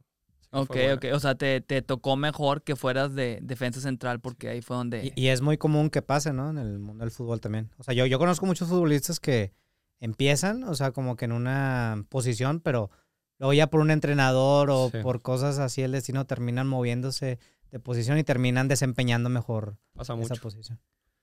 pasa mucho, Mm. mucho. Eh, medianamente normal, no siempre, pero sí pasa. Ya. Yo, yo, yo tengo una anécdota ahí que, que, que me pasó de chico que estaba en un equipo de fútbol, Me encanta cuando a alguien más le pasan cosas. pero, o sea, y tenía, ¿qué será? 10, 12 años y... Digo, era muy inconsciente y realmente estaba ahí porque mi hermano mayor estaba en ese mismo club que se llamaba Club Caribú y, y me metieron mis papás también ahí y luego me acuerdo que jugué un partido y luego me decía el director técnico, Israel, misma posición en el que para el siguiente tiempo, para el segundo tiempo, pero la misma posición para mí era la misma posición y estaba en el equipo contrario. o sea, la misma posición exactamente. Y luego, ¿por qué este Israel de que en el equipo contrario? Y yo le decía, es que me dijiste misma posición. Pues sí, pero del otro lado. Eso ya mucho, ya. Sí, eso ya, No. ya te fuiste a otro nivel. tú, Está- estaba muy puñetón cuando era muy chico. Bueno, todavía, pero en ese entonces ¿Qué más. puñetón aquí? ¿Qué puñetón? Puñetón es como menso, tonto, Ah, ok, torpe, sí, sí. este, pero, pero sí, digo, es una anécdota que tiene muy presente mi familia y que de repente sale ahí a relucir, eh, porque sí, sí, me, se- me la bañé, o sea, se me fue. pero bueno, ¿Tú jugabas ahí? ¿No? Sí, yo, yo sí jugaba, o sea, de chico pues te metían a los clubes así de la escuela y, y a otros que estaban ahí en sus alrededores.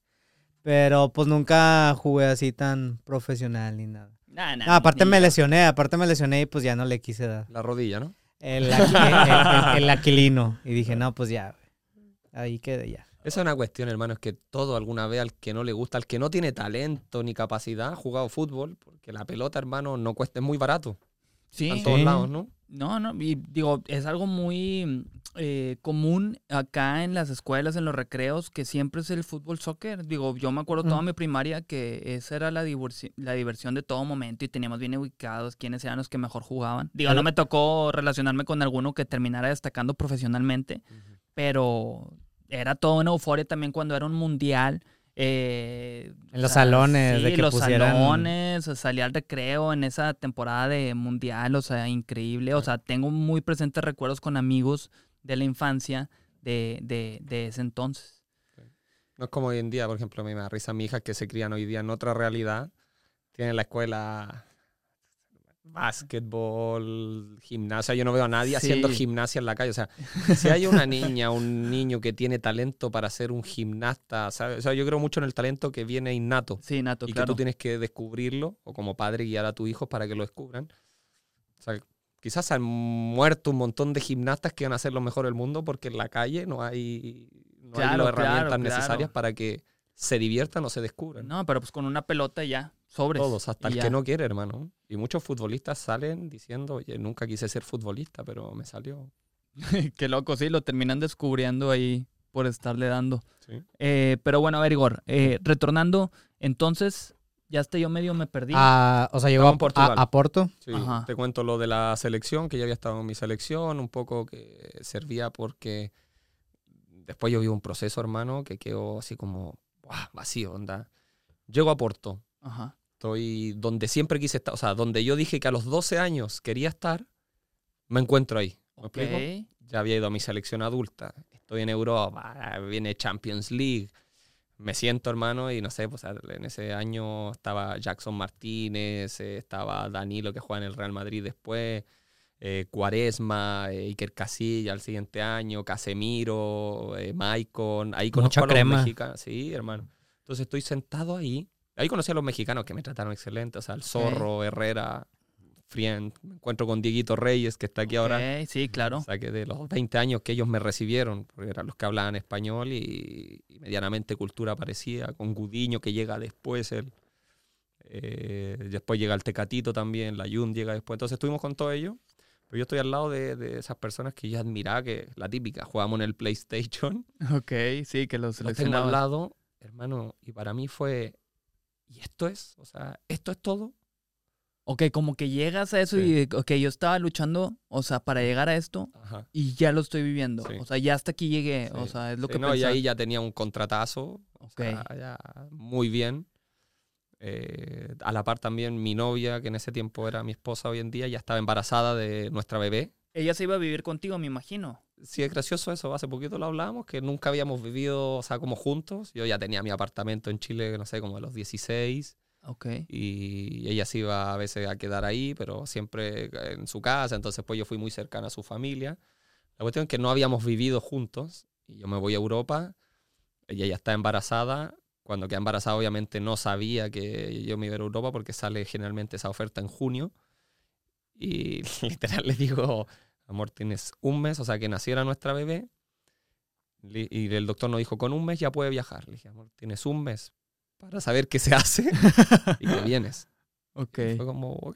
Y así fue. O sea, Sí. pasó el mes y se fue ya Exacto. contigo a Portugal. Ajá, pasa un mes de que nace nuestra bebé, yo llevaría a lo mejor dos en Portugal y nos vamos a vivir. Y estamos ahí en una casota que no tenía nada que ver con nuestra realidad en Chile, o no sé, en cuanto a la solvencia económica, comodidad, viviendo frente a la playa, en Porto, eh, todo excelente. Y nos reíamos porque pasamos, hermano, como seis meses. Teníamos una casona, no habíamos usado el living, seis meses encerrados en la habitación. Yo no sé si estamos acostumbrados a casa chica, eh, no lo sé. O sea, ¿cómo se vive? ¿Cómo se hace? Y Qué teníamos, y la casa era, no sé, el subterráneo, tenía el living, después en otro piso una habitación, después en otro piso otra habitación, una, locura.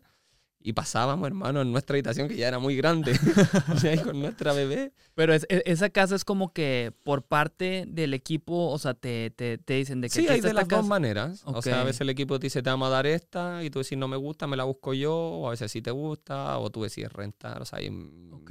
Y esa te siempre- la dio el equipo. Esa el equipo me ponía una parte.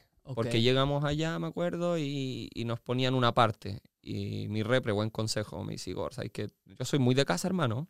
Entonces, y también soy muy abstracto, muy abierto, entonces cambio de ambiente. Necesito como, ya me aprieta este lugar, necesito como sentarme afuera Ok. y mirar el cielo, no sé, o hacer cualquier cosa. Y me dice, búscate una casa donde ese sea como tu santuario, o sea, que ahí estés cómodo, no que vaya a llegar a tu casa y digas, ay, no quiero llegar. Sí, ya, ya entiendo. decidí poner yo una parte de mi sueldo para ir a esa casa. Ok. Y esa casa fue comprada, no era rentada. No, rentada. Ah, rentada. sí, ah, sí, ok, sí, ok, sí, ok. sí, rentada, Ya, ya, ya. rentada. Yo me imagino que es para fines prácticos de que, o sea, una vez que ya termina el contrato y te vas, Chao, sí. pues, No, y ojalá con mueble. Es que Ah, preguntaba qué porque chido. dije, no, no, no sé si a lo mejor la compran y, ah, No, pues no, tengo no, una no. casa ya en Portugal para cuando quiera ir. No sé. No, no, no, no. Ahí, o sea, se puede hacer. O Sí. sea, Ya es más decisión tuya de si deseas Sí. hacerlo, sí. Ok, Sí, ok. si le ves algún sentido futuro. Y bueno, estoy ahí en Portugal, entrenando, todo maravilloso al principio, como toda cosa. O sea, llegas, oh, lo nuevo. Pero ya pasan los meses y me empiezo a sentir así. Como de que quema. échalo, échalo. Es el mate ya que está haciendo ahí la digestión. Que donde está frío. Ah, Chingada madre. échalo, échalo otra vez. Se lo ponen, lo ponen en blanco y negro ya. y todo así mirándose. Eh, y me siento así. Y sigo entrenando y no le encuentro como sentido a las cosas. Eh, O sea, muy mental. El, el tema también que tú tenías. eh, mm, mm, mm, mm, mm, mm, pasa que como yo a la par, esto es lo que no te, como había comentado, desde que fallece mi papá como a los 15, no, mira, vamos, a mí me castigaban el castigo que mi papá me hacía con mi hermano, que nos decía castigado a la habitación y en la habitación no teníamos tele, nada. Lo único que había era un libro, hermano, un libro de cómics, Ok. de historietas. Y al principio, claro, los primeros, los que tengo memoria, castigo, como que jugábamos, saltábamos en la cama, pero ya dura ahí 10 minutos saltando castigado, me da lo mismo, salte, no sé qué. Ajá. Pero después ya con mi hermano nos miramos y como, ya leamos. Hermano, entonces nunca me ha costado leer, nunca. Mis castigos eran con un libro para ponerme a leer. ¿Recuerdas qué cómic era? Sí, los olé. Eran unos olé de Walt Disney. Ok. No, Olé. no los ubico, la verdad, pero. Ok. Yo sé que los vendían en el centro porque después caché que mi Ok. papá iba, porque ya los devorábamos así rápido. Quiero otro, papá, quiero otro.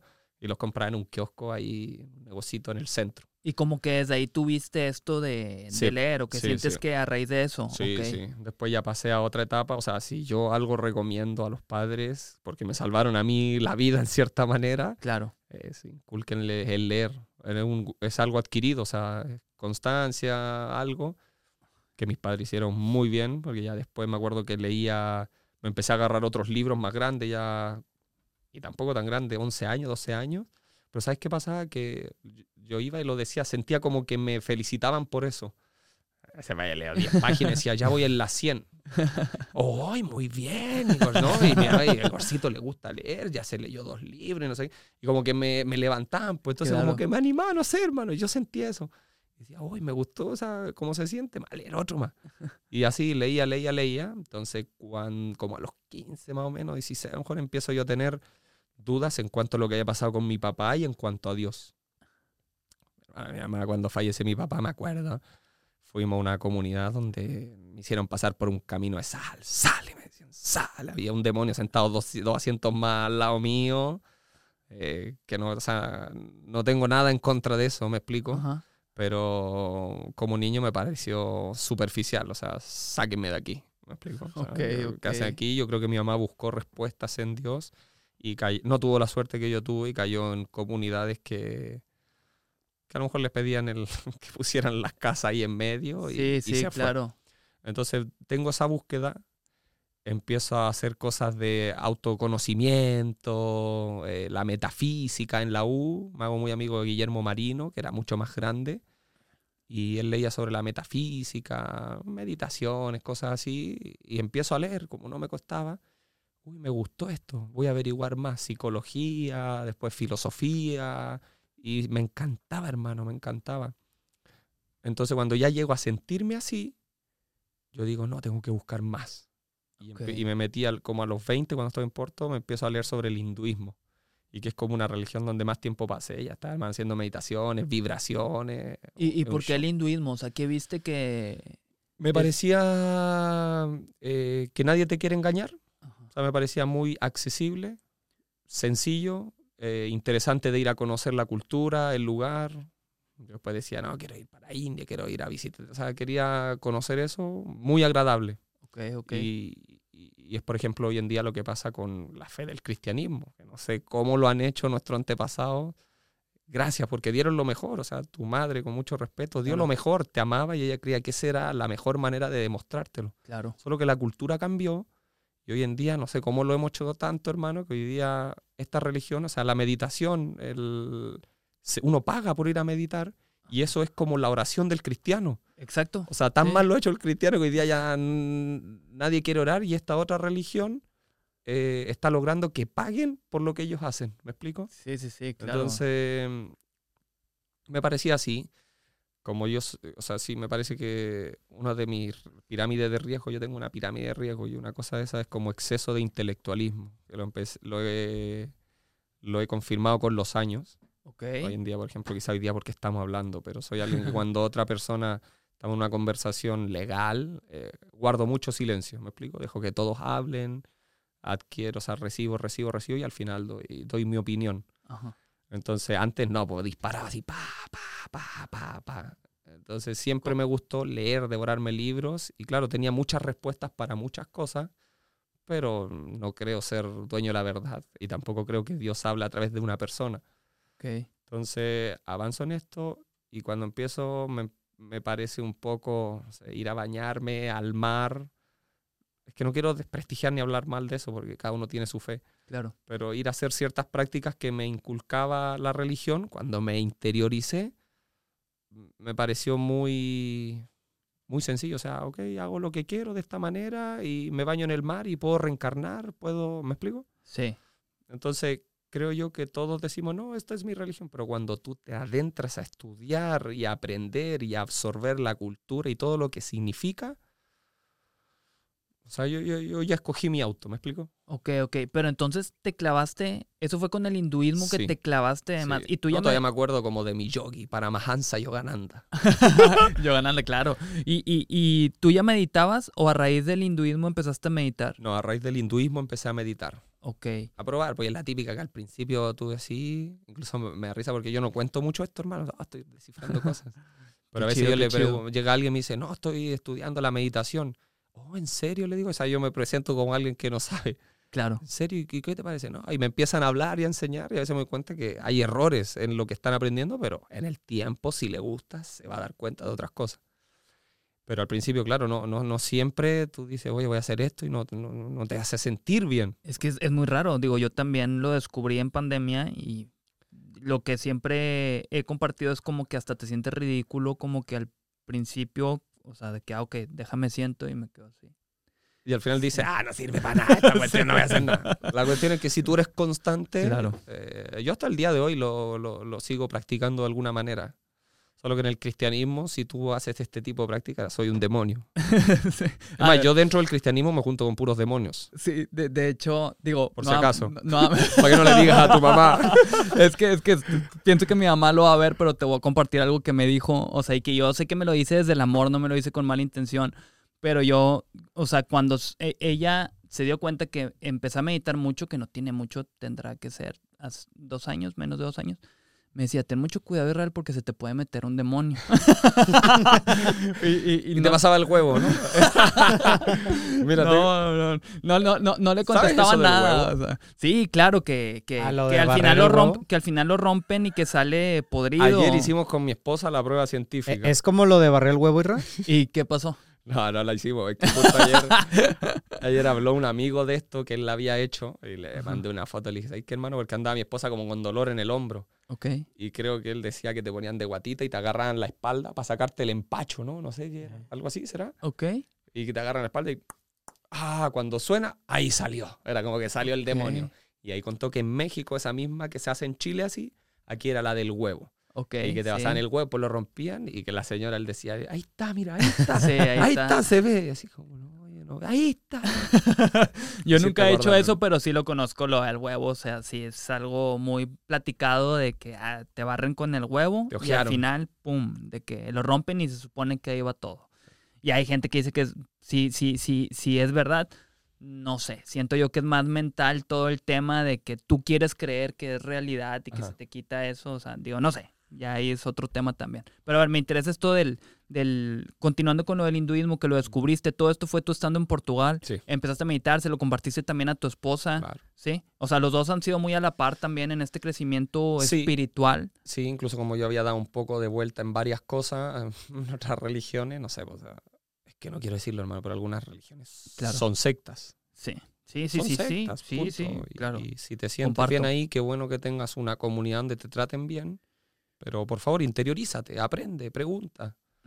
Sí, La cosa es que ya cuando voy a decidir hacer un compromiso real en seguir a Jesús, porque lo encuentro suficientemente eh, confiable, aceptable de esta manera y no de la que generalmente te lo inculcan, mi esposa me decía, ya, o sea, casi que ya no me creía. O sea, dijo, ya vaya a cambiar de nuevo, ¿cuánto te va a durar esto? ¿Me Así explico? de que, a ver, ¿ahora qué Dios va a hacer? Eh, exacto. Entonces, Oye, pe- pero a ver, ¿y, y cómo saltas del hinduismo hacia Jesucristo?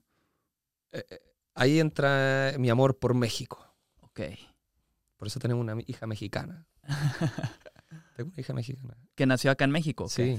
Bueno, Pues sí, si es mexicana, es que nació en México. ya sé, ¿verdad?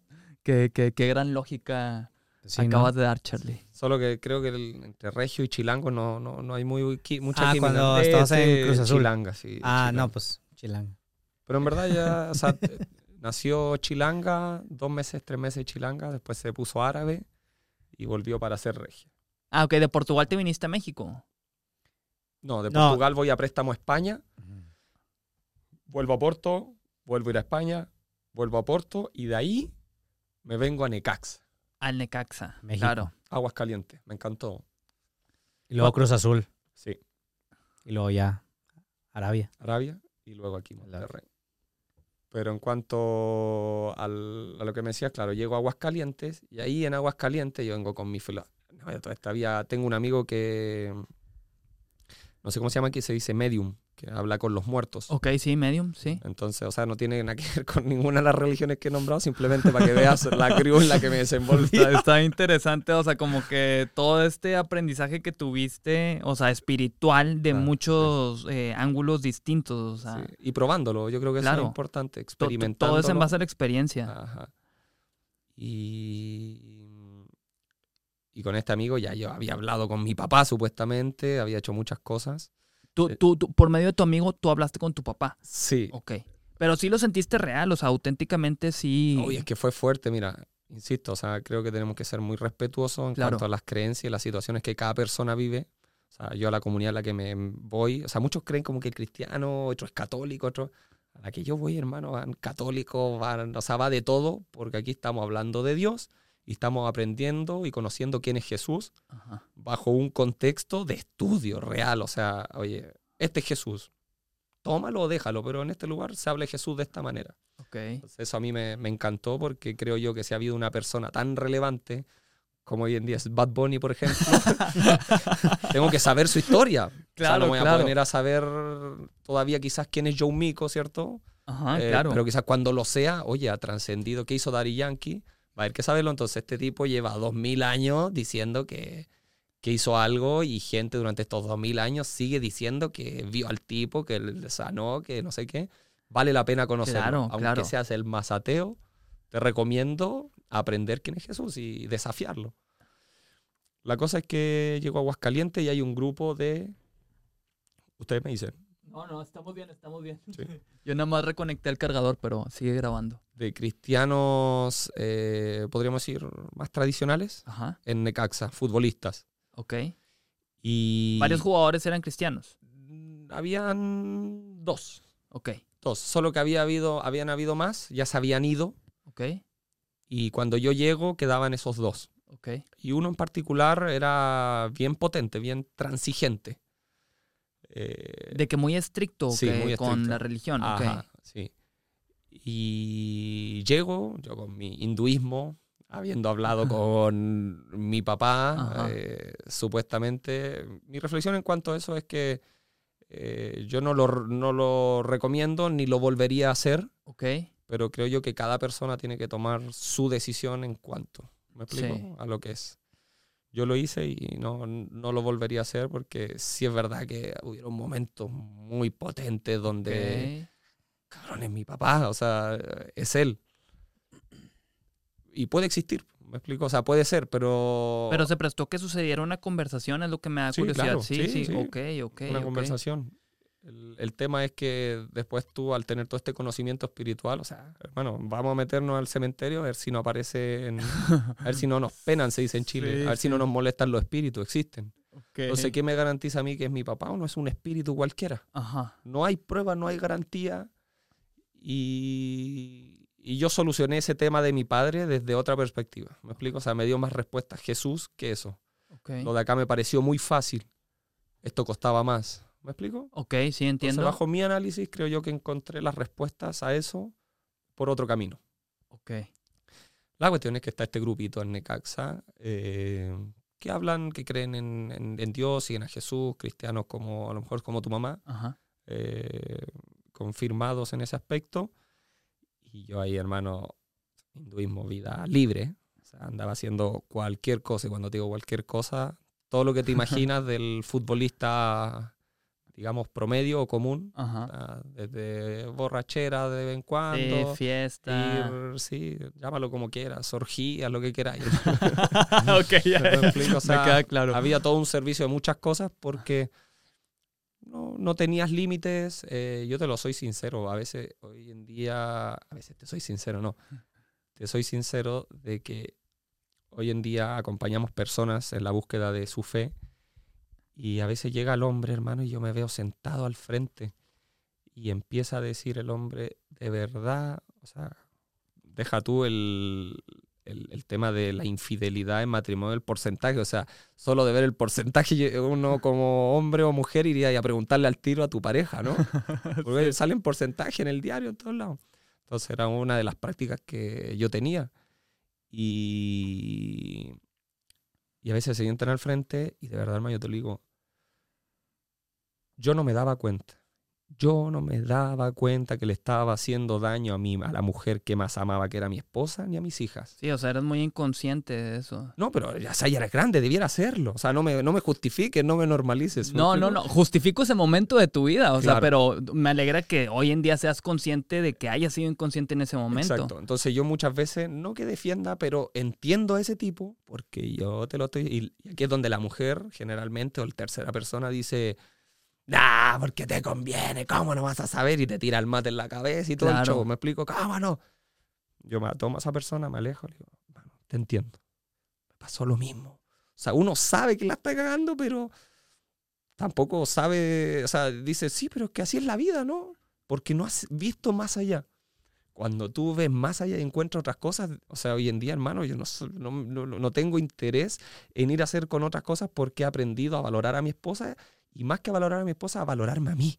Claro. O sea, yo exacto. me hago daño en ir, hermano, saltando de cama en cama, ¿me explico? Claro, claro. O sea, a quien está haciendo más daño es a ti, o sea, Exacto. principalmente. Entonces nos amamos tan poco, hermano, que por eso amamos tan mal a la persona que está frente a nosotros. La cuestión es que yo tenía prácticas así y esta persona me las señalaba. O sea, yo estaba Claro. hablando en la ducha, oye, hice esto, no sé qué. Y ahí iba el otro, ah, qué bonito, no, qué bonito. ¿Y qué dice tu esposo? ¿Qué? Entonces, en cierta manera, hacía un trabajo que a mí me incomodaba, que servía, pero la, molestábamos en dos segundos y ya, cállate, cristianito. Cristianito. Sí, llegaba otra conversación y de nuevo.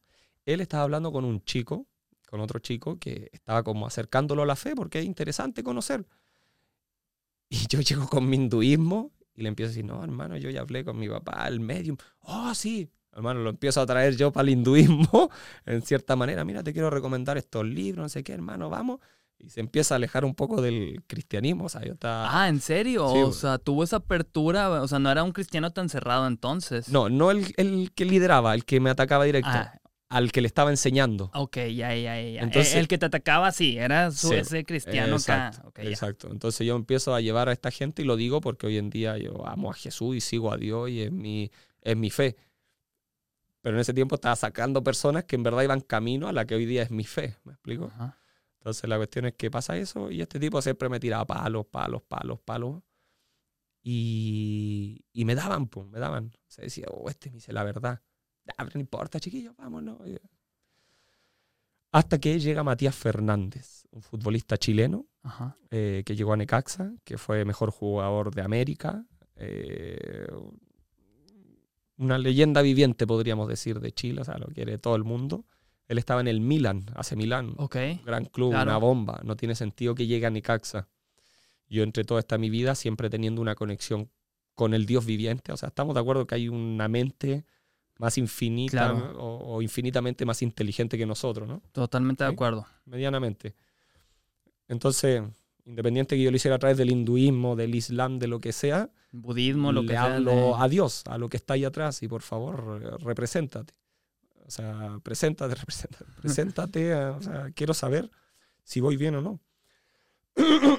y quizás esto estaba haciendo como un encuentro con, pero no de la man- mejor manera. Entonces Ajá. Mati está en Milán, Mati también ya era cristiano.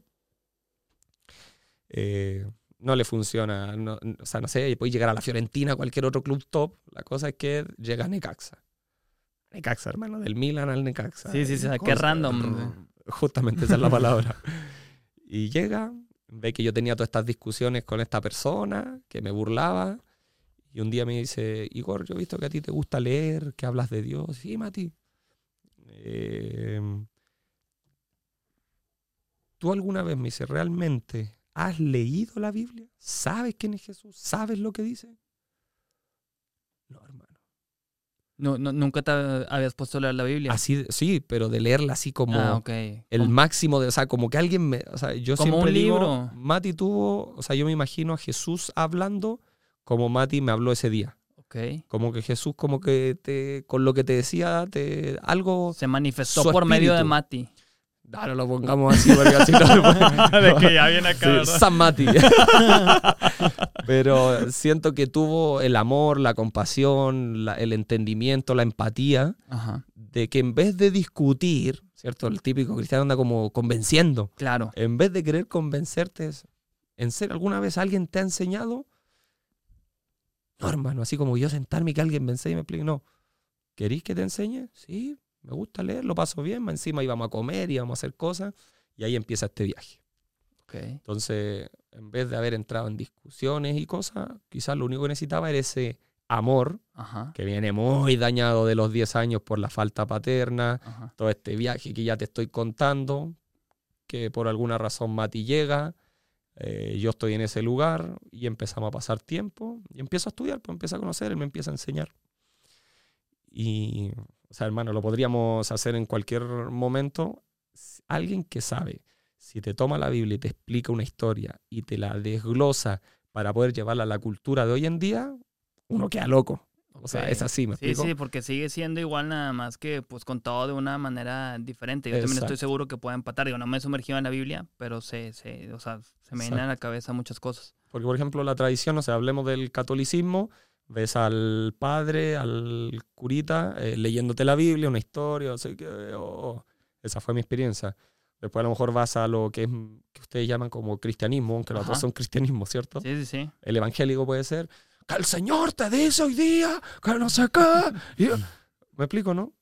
Y de repente encontrarte con alguien que simplemente decir, mira, Jesús lo que estaba haciendo aquí era esto de esta manera. Esa cultura en ese tiempo es así.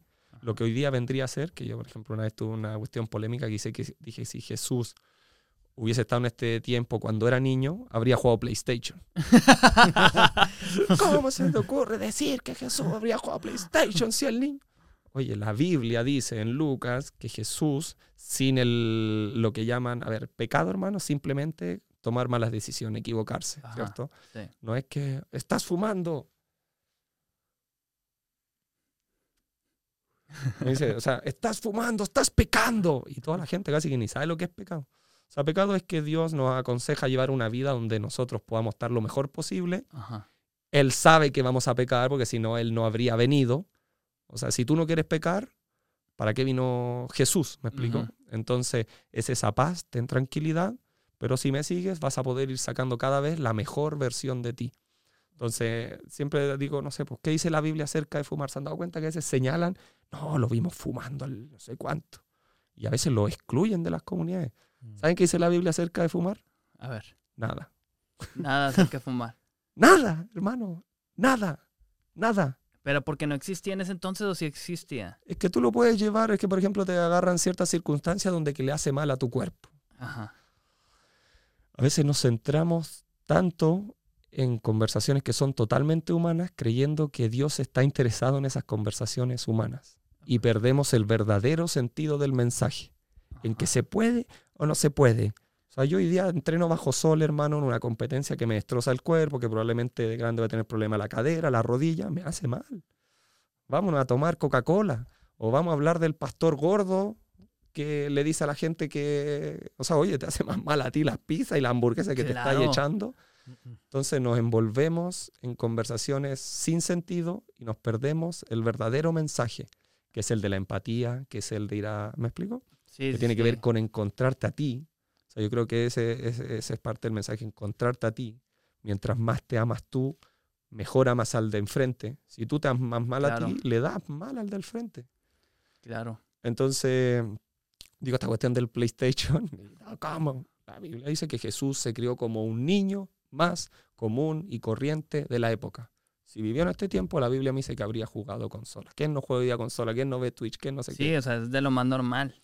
Entonces son ese tipo de aplicaciones. La cosa es que con Mati me empieza a explicar el Evangelio, ¡buah! impresionado por esto, por esto.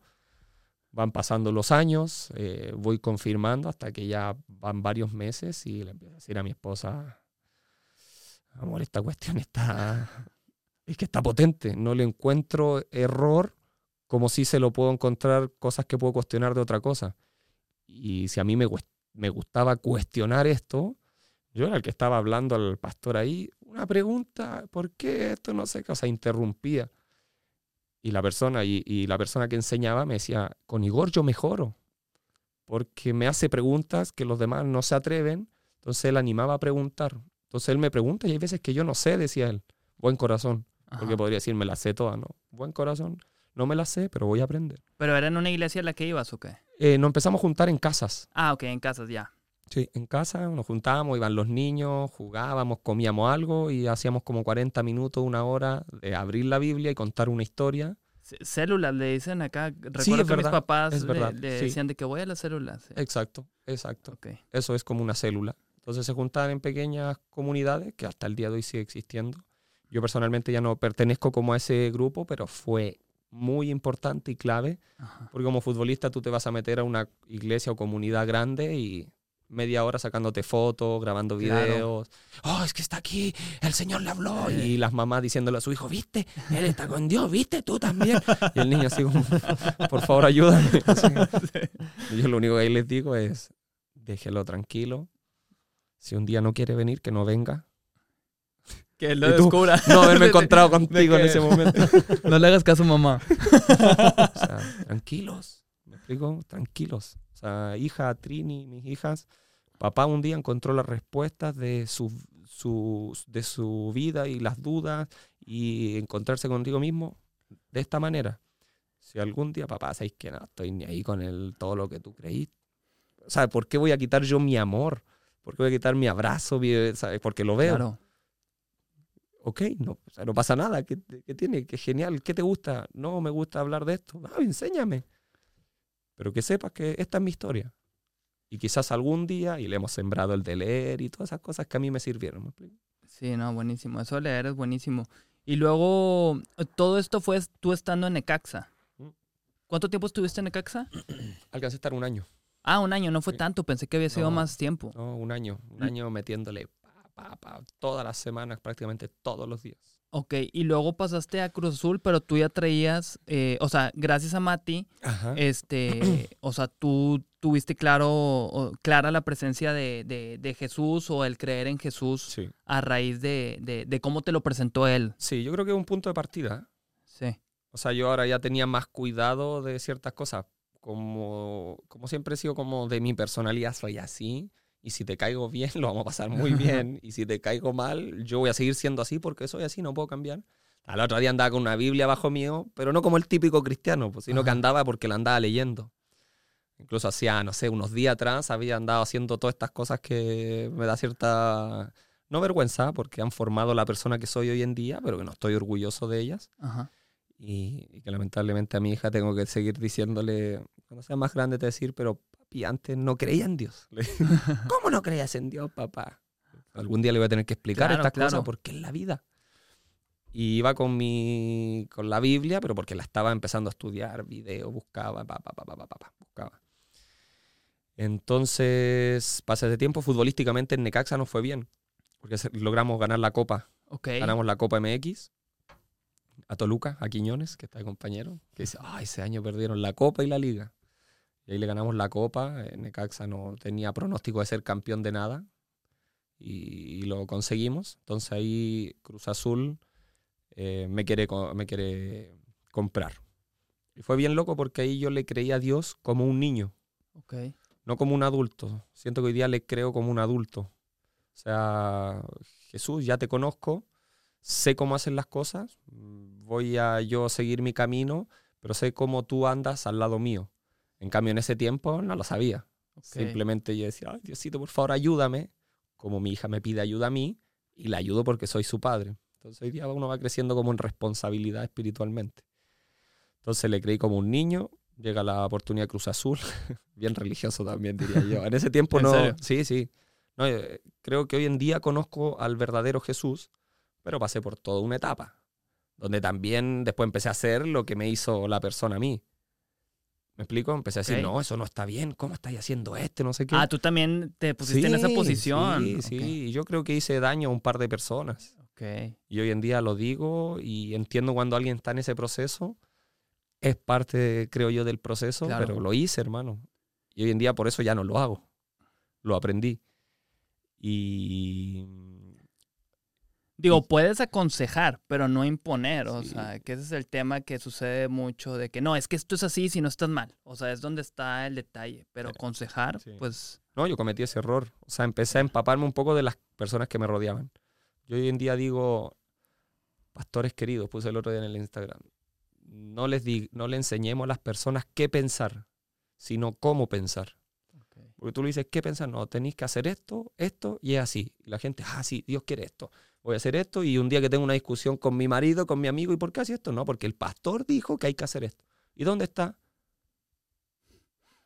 Entonces, si tú le enseñas cómo pensar, claro. tú vas, buscas y explicas según lo que está escrito, de manera que tú lo puedas entender y explicar. Cuestión es que vamos, llega el momento con, con Cruz Azul. Me dice mi representante, hermano, Cruz Azul te quiere y te quiere, te quiere, te quiere. Vamos a tomar un avión. Con mi esposa fuimos, nos arrodillamos. Hoy entiendo que la oración no es un momento exacto, ¿sabes? Ajá. La oración es constante. Yo día estoy conectado con Dios todo el día. Pero antes uno creía que casi que tengo que cerrar la puerta de mi habitación, arrodillarme. oh. Y hay días que uno no alcanza a hacer eso. Porque se te pasa la vida. Claro. Y, ay, no he orado, no he hablado con Dios. Amigo, yo voy manejando y puedo ir hablando con Dios. ¿sabes? Si a alguien le sirve eso, eh, no- nos arrodillamos. Y bueno, Señor, estamos contentos en Necaxa. Estaba viviendo una experiencia espiritual muy fuerte. Porque siento que a pesar de que había sido con personas con Mati, realmente estaba entendiendo qué era Dios después de todo este proceso de vida. Y nos vamos, ah, despegamos, bajamos y me responde mi representante que se había caído lo de Cruz Azul. Nosotros Ah, que no, siempre no. que no. Llegamos a casa, me acuerdo, volvemos a orar. Bueno, o sea, yo estaba contento en Necaxa, no me quería ir. Y digo, bueno, Señor, volvemos a orar, Dios mío. Como tú lo desees, como tú lo quieras. Teníamos la, los amistades, los amigos. O sea, estaba todo excelente en Necaxa como para querer irnos ya. Lo que creo que nos vamos a ir de vacaciones, de nuevo, otro avión. Aterrizamos y me llama mi rep y me dice, Igor, se cerró. Ya eres de Cruz Azul. Siempre sí. Entonces, ¿qué onda? No, ya está, está cerrado, hicieron los tratos, bla, bla, bla, te vas para Cruz Azul. Ahí ya decidí casarme con mi esposa. Le pedí matrimonio. Tengo Ah. el videíto a mi esposa, nos tiramos en un paracaídas. No ¿En lo volvería a hacer. Sí, en serio, te dio mucho miedo que.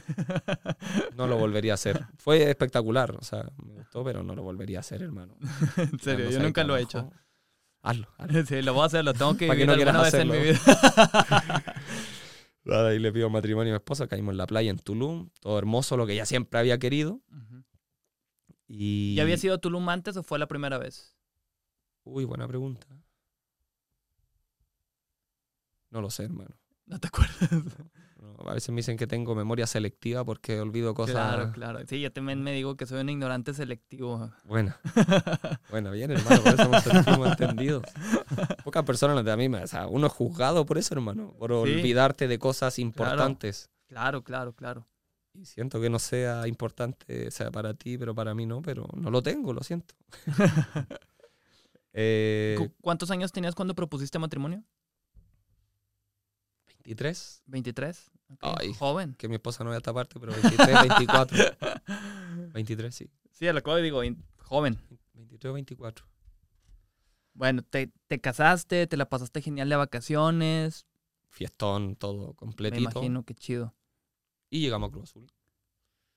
¿Y tu experiencia en Cruz Azul qué tal?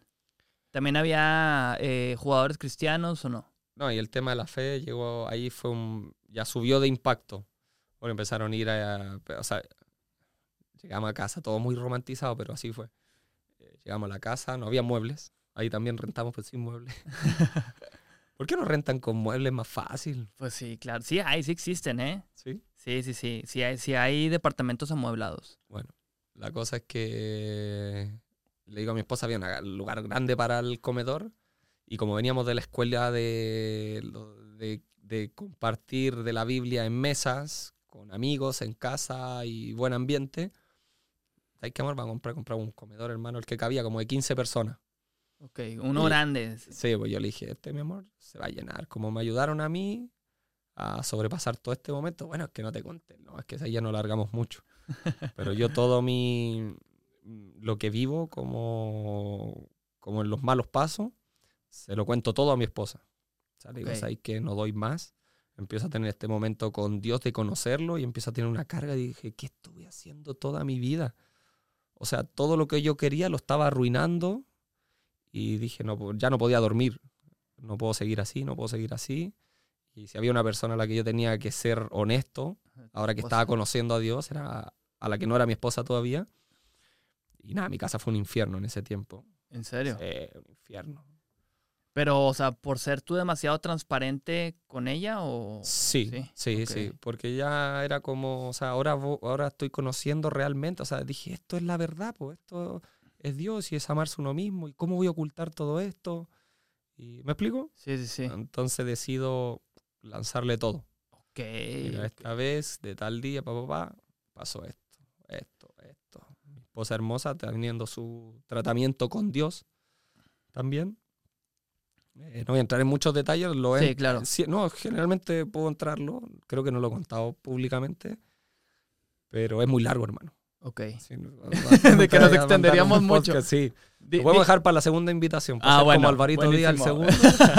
Yo encantado, ¿eh? O sea, Después de créeme ser que, que- que he estado campeones. disfrutando mucho la, la, la, la plática. eh, no me imaginaba que fuera ser así. O sea, y se me hace muy interesante. O sea, digo, a lo que llevamos. O sea, estoy ahí como que ¿Cuánto la tiempo intriga. llevamos? Fuera broma. Dos horas. Ya. No me digas, hermano. Es que se va así.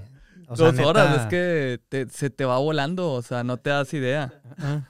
Son las 5 de la mañana. Yo dije, hicimos- no, yo dije, llamo una hora recién.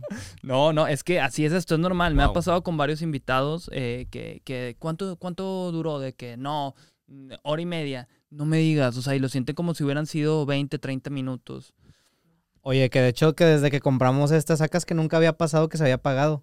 O sea, porque llegamos a las dos horas y se apagó. Y luego Ah, y luego le, tiene- tienes que picar otra vez. ¿no? Ajá. No manches, hermano. Sí, entonces batiste récord ahorita, la Fuera verdad. broma, pero dirígelo tú, pues, hermano. Ya vamos. De- es, que, es que la verdad, digo, yo entiendo porque como me estás contando tu vida, pues obviamente no es como que la puedas llegar a resumir de que, ah, pues es esto y ya. Por eso te digo que, que, que, que está muy interesante todo lo que me has compartido. Me, me, me, uh, tienes una vibra muy chida. O sea, porque me pasa también que no conecto mucho ¿Con quién eh, te ha pasado? tan rápido. No lo podemos decir, pero, o sea, a veces sí está complicado. O sea, bueno, mira, lo puedo decir sí.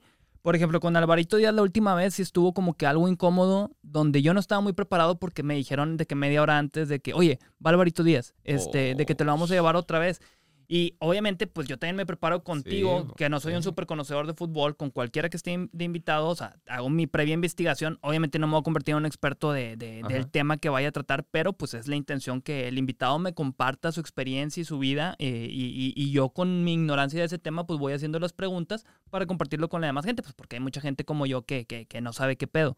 Eh, y con Alvarito sí me pasó esta última vez que yo, en mi opinión personal, sentí que no fluí muy chido a comparación de la primera vez, que yo sí estaba bien preparado y sabía qué preguntarle y demás. Pero digo, salió bien, digo, me doy cuenta también en los clips que vamos a- eh, haciendo que, que, que de hecho tienen sus buenas compartidas y todo. Digo, bueno, dentro de lo que cabe alcancé a hacer preguntas, o sea, que, que, que generaron una respuesta. Y te hacen sentir orgulloso. Sí, sí, claro, definitivamente. Pero contigo eh, veo muchos clips muy buenos con todo lo que has compartido.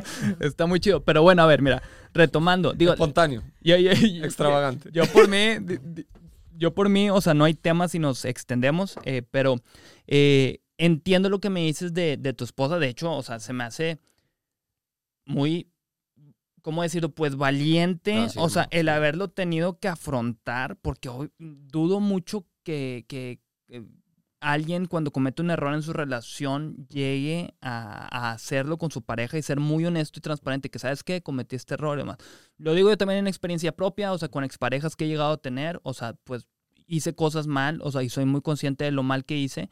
Bueno, en ese entonces era muy inconsciente, o sea, no me daba cuenta, como tú comentaste hace rato del daño que hacías, eh, pero pues nunca se los dije, o sea, se me hace algo muy cabrón, o sea, que requiere mucha valentía afrontarlo y también admiro mucho a tu esposa, o sea, el, el- el cómo lo haya recibido eh, para eh, tomar la decisión de seguir hoy en día contigo. Así que me imagino que ha haber sido muy fuerte para ella también, pero también estoy seguro que eso hizo que su relación fuera muchísimo más sólida y, y- y- es como que, pues no, O no queda ninguna duda. Sí, y, y, luego, ok, o sea, digo, continuando con lo del Cruz Azul. Eh, pasa esto con tu esposa, o sea, de que pues ya, o sea, tú eres súper Sí, transparente. Estaba literal hablando de eso, eh, hermano, eh, se te cae una mochila de encima, ¿sabes? Para mí fue cuando lo dije, así, Claro. obviamente que la embarrada, pero fue como lo dije. Sí, sí, te Ya quitas está, o sea, ya no tengo mentiras, ya estoy nuevo, ¿sabes? No, no, no tengo problemas con nadie. A pesar de que, o sea, ahora venía, iba a perder mi familia, me decía mi esposa, el, literal, o sea, olvídate que, que tienes mujeres, pero que nunca se te olvide que tienes hijas. Ajá, claro. Y yo sigo, oh Dios, ¿dónde estás? ¿Cómo funcionas aquí? Entonces simplemente le creí como un niño porque sentí y entendí que la verdad está ante todo y hoy día de repente existen esas tentaciones que yo entiendo a la gente cuando andas como ocultando una cosa, otra cosa, otra cosa y tú es como, hermano, es que es paz, ¿sabes? Puedes ir a dormir, hermano, a estar, Es que sí, toda la paz mental, sí, Ah, sí, te- sí. hermano, fluye, ¿sabes? Fluye, y siento que en cierta manera eso lo vas atrayendo. Y, y, y, y, eh, también con esto que dices que hay muchas tentaciones, o sea, y más siendo futbolista, digo, lo hemos visto en las notas que han salido de la selección y demás, y de jugadores, o sea, estoy seguro que debe haber muchísima tentación. Sí, sin duda. Y, y, y después lo que es saber desenvolverte, yo creo que ahí me sirve toda mi, mi infancia porque me llevo hermanos, sea, pregúntales a todos, ¿sabes? Me llevo bien con todos. Qué buenísimo. Entonces, y hablamos de estos temas y de la vida y comparto con ellos y nos vamos, hermano, a lo- a lo que hay que hacer para vivir, ¿sabes? Claro. Y muchas veces el cristiano tradicional me pregunta, ¿cómo lo haces? y está ahí, está explicado, solo que tú crees que Jesús era selectivo, andaba de tal manera y no andaba así, ¿sabes? O sea, Claro. a él lo llamaban, lo llamaban amigo de, lo llamaban borracho, amigo de prostitutas, eh, eh, o sea, de todo. Ya. ¿Por qué? Porque se desenvolvía en cualquier ambiente y tú hoy día como cristiano, no es que yo soy santo y no sé qué, no puedo hacer esto. Sí, claro. Yo no veo a Jesús ahí, veo más un adoctrinamiento, una religión, pero no algo de Dios. La cuestión es que con respecto a lo de mi esposa, lo fuerte que fue, es que enfrenta el momento, pasan un montón de cosas que son muy, muy lindas, increíbles, que lo dejaremos para otra vez. Llego a Cruz Azul, hermano, y yo diciendo en la mesa, ya me siento en la mesa, más encima de esa vez nos contrataron, o sea, fue cuando Cruz Azul con Peláez hace equipo estelar para salir campeón. Ya se acaba de tontería, hay que salir campeón. Y me siento en la mesa y yo preguntando, Señor, ¿qué hago aquí? No sé qué, así bien. De repente en la esquina hay un amigo, o sea, un amigo, un compañero que conocí recién, y dice, no, yo estoy tratando de leer la Biblia, pero no entiendo esto. Y todo se rea, guajaja, y hacía bromas con la Biblia. Nos encontramos con el, en el ascensor, le digo, hermano, yo la estoy aprendiendo. ¿Queréis que compartamos? Ni cinco minutos. Me golpea la puerta. Hermano, aquí vengo con mi Biblia. Algo buscaba, sin duda, porque Claro. yo reconocía esa búsqueda. Claro. Y, hermano, un mes con mi esposa no teníamos, ya estábamos, ya no habíamos casado, habíamos solucionado todo esto de que yo le había contado, habíamos decidido darnos una última oportunidad. Ajá. Dios para mí es el Dios de las segundas oportunidades. Y mi amigo hermano, un mes de yo estar contándole un poco mi experiencia, lo que pasó, y me llama un día por teléfono con mi esposa en el hotel, todavía no teníamos ni casa, no habíamos cogido lo de la mesa, que te, ya te había contado, volví un poquito para atrás y me dice, hermano, acabo de hacer lo mismo que tú. ¿Qué hiciste? Le acabo de contar todo a mi esposa. O sea, yo no lo recomiendo. En serio, yo no lo recomiendo. Esto No. fue, es una decisión personal. Claro, claro, claro. Donde yo en un contexto conozco todo lo que está alrededor y por lo tanto no, no- lo dice la Biblia, ¿me explico? O sea, Sí, sí, fue algo sí. mío. Y él lo hizo. Dije, ¿qué hiciste? me dice, hermano, pero ¿me puedes ayudar? ¿Puedo ir con... Casi se me sale el nombre. Con ella al, al hotel y, y tú le dices algo. ¿Pero ¿y qué le voy a decir, hermano? Pues sí. Me dice, no sé, pero ¿me puedes ayudar o no? bueno, sí, vente. Yo no sé cómo hizo. Llega, voy, llamo a mi esposa que está arriba en la habitación, y me acuerdo, estaba en el lobby. Amor, viene tal compañero que dice que le pasó no sé qué, lo mismo que nos pasó a nosotros. Eh, ¿Qué hacemos? No sé, llamamos a una persona que nos enseñaba con Mati y le decimos, oiga, viene esto, va a pasar, bla, bla, bla, bla, bla. ¿Qué hacemos? No, mira, o sea, puedes tomar muchas cosas que están ahí, pero te digo algo, esto es de Dios, es una prueba de confirmación para sus vidas, para que se den cuenta que su testimonio y de donde, donde dicen ustedes que Jesús los guió y los sacó, también lo quiere hacer con otras personas. Ok. Cero experiencia. Llegan, yo bajo, la veo a ella así. Ella después con el tiempo, o sea, ellos hoy día están casados, Ah, volvieron ok, a tener sí, hijos. siguieron juntos, qué Lo bueno. hicimos sí. bien, hermano, en medida. Funcionó, sí. Aunque, de nuevo, no romanticemos esto, que de repente en el cristianismo se habla, o sea, hablan de que la separación, no, que tienes que aguantar.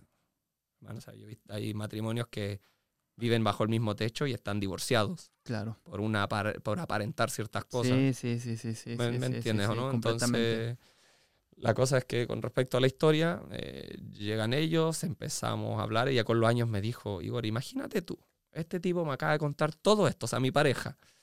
Y me dice que me va a llevar donde otro tipo que le hizo lo mismo a su mujer para que me diga qué.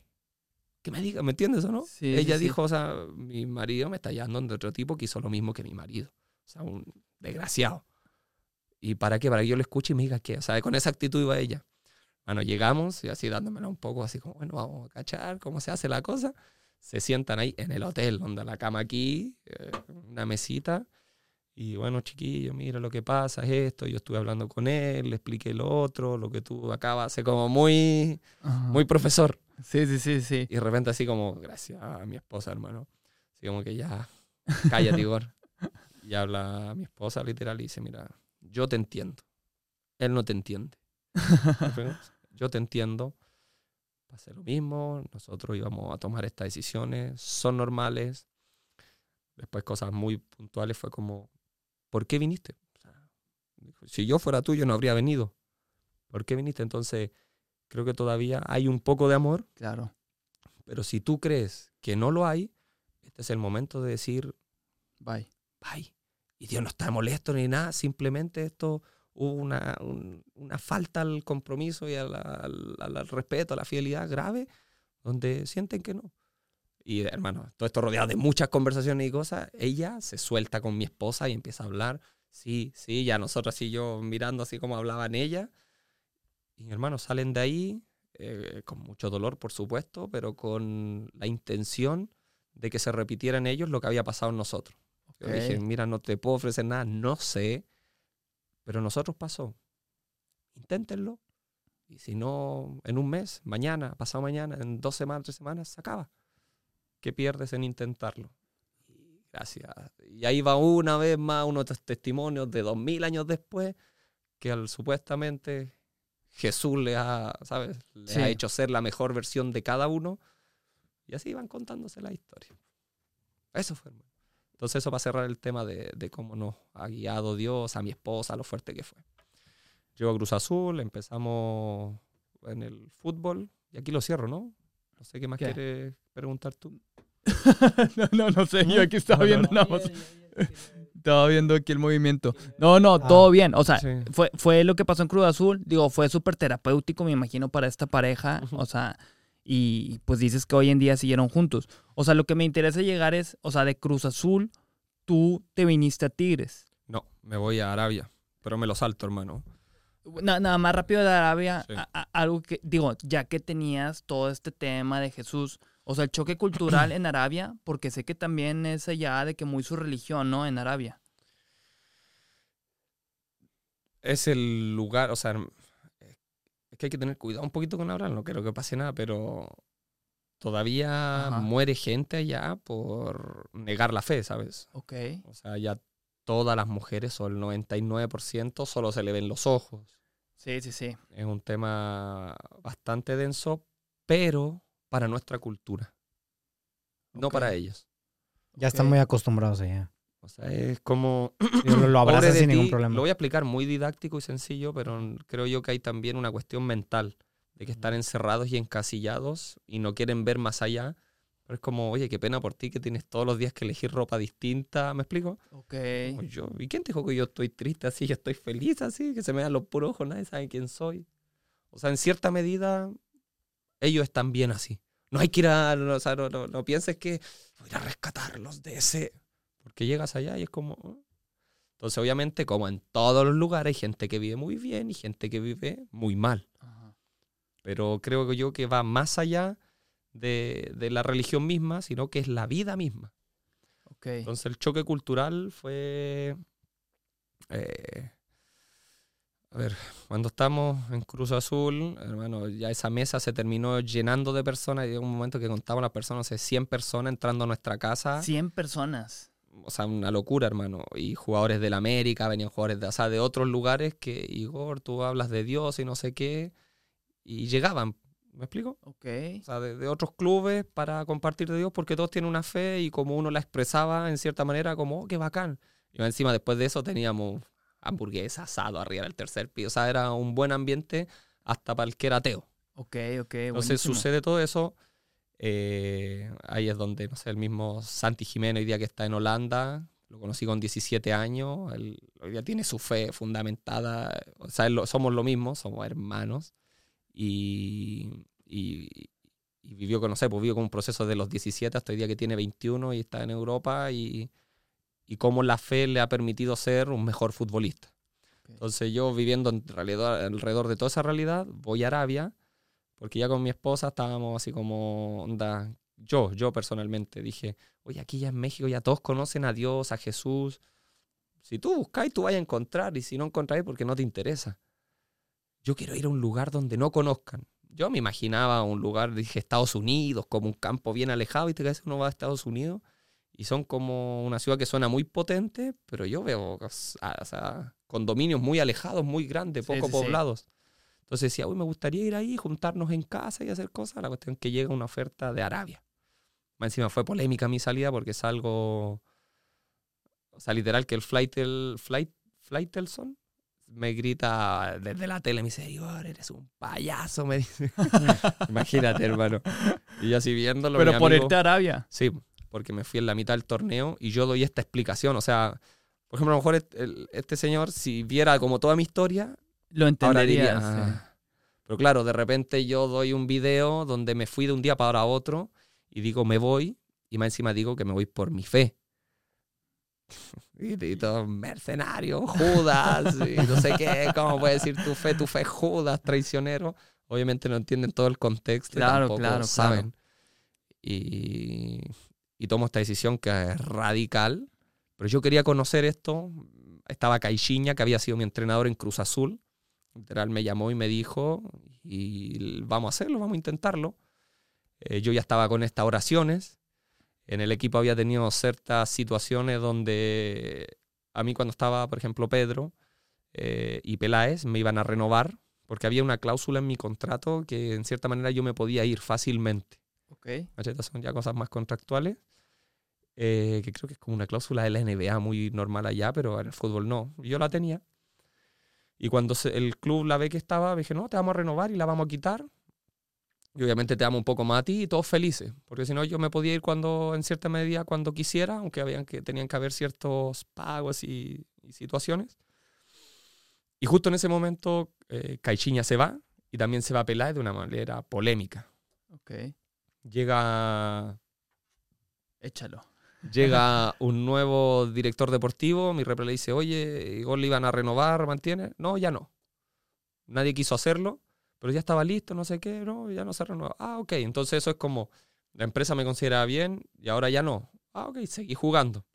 Después tuve otras situaciones con, puede ser, con el cuerpo técnico que se van dando, muy extra futbolísticas Ajá. más de vida. O sea, ya en un momento, o sea, a lo mejor habían como, cuando estaba yo del equipo, a lo mejor habían como cinco del equipo que estudiábamos la Biblia juntos y como las personas, hay personas que no les gusta sencillamente. Sí. Personas que les gusta claro. mucho el fútbol me dice, pero detesto que hables de Dios, por favor no hables o te dejo, no sé, te dejo de seguir. y yo así como, soy Ok. así, o sea, vete. Y hay gente, obviamente, en el día a día que también tiene esos problemas que son más de ellos que de la otra persona. Claro. Cuando después yo me voy, no sé, a Arabia, ya eran como 10 del equipo, donde ya siguió más a cargo ma- eh, Santi, o sea, había una gran parte. Entonces empezó a incomodar, porque el futbolista cuando te va bien, todo está bien. Cuando Ajá, ganas, todo está bien. Pero cuando no ganas, está todo mal. Claro. Y a veces, no siempre. Yo creo que en los clubes como Tigre, grandes, hay más autocrítica en cierta medida, porque por algo estás ahí, siempre quieres mejorar. Pero hay otros clubes donde no, la persona no, simplemente no quiere ir más allá. Entonces se me empezó a criticar por esto externo. Ajá. Una ridiculez, ¿no? Sí, claro. Onda es mi vida privada. Analízame cómo está el fútbol, no por mi, lo que yo hago por fuera. La cosa es que un montón de situaciones así, eh, llega esta oportunidad de irme a Arabia. Y dijiste, ¿no la pensaste? Sí. Pues ya, dije, que mejor "Oye, me voy. ustedes no, no me valoraron en este momento, ni en este, ni en este, ni en este. Eh, yo había tenido unas conversaciones donde, oye, esto, me tuve una lesión grave y era como, esto tampoco nunca lo he dicho. Tuve una lesión grave y me acerqué a preguntar, oye, ¿me busco equipo o sigo aquí? Y ellos me dicen, es que te tenemos un equipo en Estados Unidos que te quiere. Ah, ok, entiendo perfecto. O sea, me dijeron que me fuera. Yo decido seguir y al mes el entrenador me está diciendo, Igor, tienes que volver rápido porque te quiero de titular. Y ahí vuelvo a jugar. O sea, eso siempre me ha pasado, que siempre termino jugando en los equipos que estoy, por mi constancia, por mis talentos, lo que sea. Ajá. Pero eh, me ha ido bien, pero yo ya sabía que no me valoraban. Entonces llega esta oportunidad, agarro, se da y me voy. Y cuando me voy me dicen, Igor, ahora te queremos renovar, queremos hacer todo esto. Dije, amigo, yo soy persona, ¿sabes? Antes que futbolista. Y pasó en este momento, me, no me trataste bien. Pasó en este, tampoco. Pasó aquí, nada. Y ahora que me voy a ir porque a ti te conviene, ok, tú eres una empresa, está bien, yo soy un producto. Hoy día decido partir porque no, no me sentí valorado desde tu punto de vista. La gente adentro es hermosa. Me encanta Cruz Azul, todavía tengo las camisetas, todo. Pero mm, la- las personas que estaban dirigiendo en ese momento no supieron eh, llevarlo y yo me Sí, voy en un momento importante del equipo que iba ya camino al título, supuestamente. Que ese año no, no fue cuando lo ganaron. Y la gente valora así como, oh, se fue, dejaste mal al equipo. Y pasan cosas dentro de- de- del, del contrato que la gente no sabe y que cuando te llega, tú en tu trabajo, tú lo harías. Tú te irías. Claro, claro, claro. Sí, si no te valoran, pues de- definitivamente, o sea, es como que, ¿qué estoy haciendo aquí? Imagínate, yo digo, no, ahora, ok, sí, y después me quedo por esto, por amor, y después al mes te están de nuevo maltratando. No, pues no. Entonces, Obviamente. no era recíproco. Eh, como a diferencia, hoy me siento en Tigres, muy querido, muy valorado, con confianza, que te respetan. ¡Fua! Excelente. Llegó a Arabia, todo esto jugando nos fue muy bien. eh, tuve compañeros excepcionales nuevamente en el fútbol, un club grande. Es bien interesante, el, por ejemplo, el tema del jeque. Cuando Ok. llega el jeque y los premios, cómo se mueve todo esto, que a la gente, a los aficionados les gusta el tema del, del dinero Ok. que, que, no sé, pues ganaste un partido importante y llega el jeque así como, ah, no sé qué. Y yo la primera vez no entendía, pero como soy prendido, Ajá. decía, no, dale, dale. Y yo no, eh". Y le empiezan a gritar y lo aplauden. eh, Y el jeque así como, más, más, hermano, y con su túnica, la cuestión roja arriba, Sí, era una sí. experiencia. Como de película, literal, sí. Literal, hermano, literal. Y como que le empiezan a gritar y se acerca el capitán y le dice, todavía me acuerdo, Talatín, no sé cuánto era eso, como 20 mil, no sé qué. Él dice, Talatín. Y algo, no sé qué. Y le ponían un número más grande, no sé, 30 mil. Sí, decía, "Ah", y todos se descontrolaban. Entonces, en un ambiente de árabe donde están las alfombras, o sea, tengo videos ahí, o, hermano, las alfombras tiradas en el piso, orando así Ok. toda una experiencia donde suena cin- eh, cinco veces, si no me equivoco, al día y se paran a, a orar y toda la ciudad está orando. Y todo, o sea, siempre es a la misma Sí, hora. Sí. Y yo me despertaba al principio a las 5 de la mañana todos los días porque se escuchaba... Hermano, tenebroso, Ok, ok. tenebroso. Después ya te adaptáis, ¿cierto? Sí, sí, te, te acostumbras. Pero al principio tenebroso y después casi que ni escuchaba ahí las oraciones, pero Aquí la dejo. Maradona dijo que las mejores fiestas las vivió en Arabia. Imagínate cómo te reciben. Ya llega Tigres, hermano. Ya llega Tigres y, y fue bueno con Tigres porque llega en un momento donde yo fui por fe y Tigres va y me dice, Igor, te queremos, le dicen a mi repre. Y yo todavía no vivía estos momentos. Ok. Todavía, o sea, yo sentía que todavía falta. Había vivido parte de estos momentos, pero no lo que yo quería. No lo que yo buscaba experimentar en Arabia, por lo que me fui. Que me criticó medio país o todo Cruz Azul, me mataron Ajá. por la tele, todo lo que quisieras.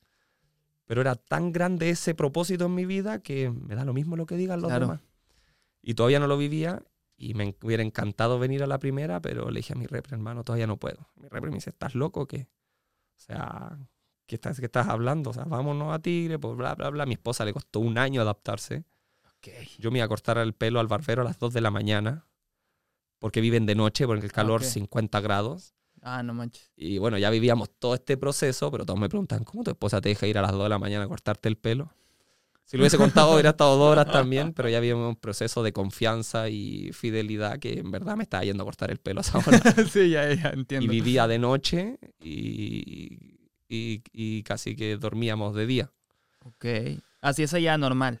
Sí, no, hay familias que sí, pero el colegio es de día. Ok. Yo no sé cómo lo hacen en verdad, pero tú hablas con un árabe a las 3 de la mañana y está despierto. Ok, ok, ok. O sea, sí es más común allá así. Totalmente. Y ahí me habla Tigre, decido no, que no podía porque quería vivir esto. Eh, pasan unos meses, en esos meses que pasan como tres, sí vivo esto que necesitaba vivir y ya llegan Tigres también de una forma más comprometida en todo aspecto. Desde, desde que te hayan vuelto a buscar eh, económicamente y con la relevancia que el equipo necesitaba tener. O sea, era un ofrecimiento muy completo diferente al de meses atrás.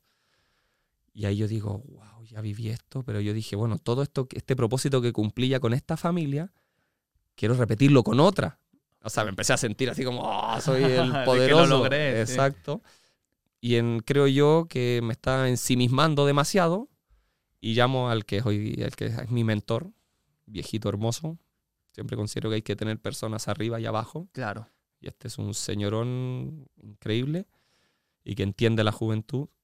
Y me dice, a ver, Igor, yo estaba decidiendo sentado en la noche, digo, ok, tengo una oportunidad de volver allá donde lo pasé, que en México voy a ser feliz. Mis hijas, "Ah, México, hija, México, Arabia, México, México. o sea, no había dónde perderse por toda la cultura y, y lo que pasaba allá. Y estoy sentado, hermano, literal, dos de la mañana más o menos en mi sala gamer. Y me llama, el, me llama Jeff. Y me dice, Igor, bla, bla, bla, me habla cualquier cosa. Jeff, ¿te puedo llamar? Porque no lo molesto siempre, ¿sabes? Cuando ya estoy... Sí, ya. Jeff, ¿te digo algo? Mira, pasó hace tres meses que vino este equipo, pasa lo otro, estoy viviendo esto, pero es que ya viví esto y tú sabes que esto me mueve y, y- y- y en el fútbol me, me está generando interés el estar compitiendo, tenía grandes compañeros, o sea, estaba todo muy bien. Perdón. Dale, dale, dale. ¿Por qué sale este tira Es, es el mate, es el mate. y Nos con ha este, la, pasado. y con este la cierro ya. Em, y me dice, Igor, solo una cosa, mijo. Tú cuando te fuiste, no te fuiste allá porque era una gran liga competitiva que ibas a ser mejor futbolista, pero ibas a poder jugar fútbol, ¿no? Sí. Me dice, tampoco fuiste eh, buscando un gran salario en cuanto al dinero, aunque tenías un gran salario en cuanto al dinero. Sí. ¿Qué fuiste a buscar tú? Porque yo lo hablé con él antes de irme a Arabia también. ¿Qué buscaste tú? Dije, no, lo único que yo quería era poder llegar y alcanzar a tener estas conversaciones y experiencias con otra persona musulmana donde supuestamente no, no pueden Sí, de que no existe. no es- No Exacto. es posible. y poder entrar en esa, o sea, de poder vivir y mostrar que Jesús sí puede entrar a esos lugares. Y ahí me dice, ¿y lo conseguiste? Sí. Me dijo, ese fue el propósito. Dios ya cumplió el propósito que tenía para ti en ese lugar. ¿Te gusta hacia dónde vas? Sí. ¿Te da paz? Sí. ¿Tu familia quiere? Sí.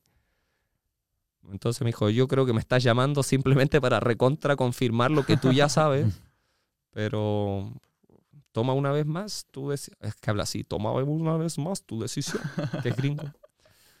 Gracias, Jeff. Te amo, I love you. Hablo con la familia, le digo a mi repre, hermano, ya, deja pasar la oferta porque quiero ir a Tigre.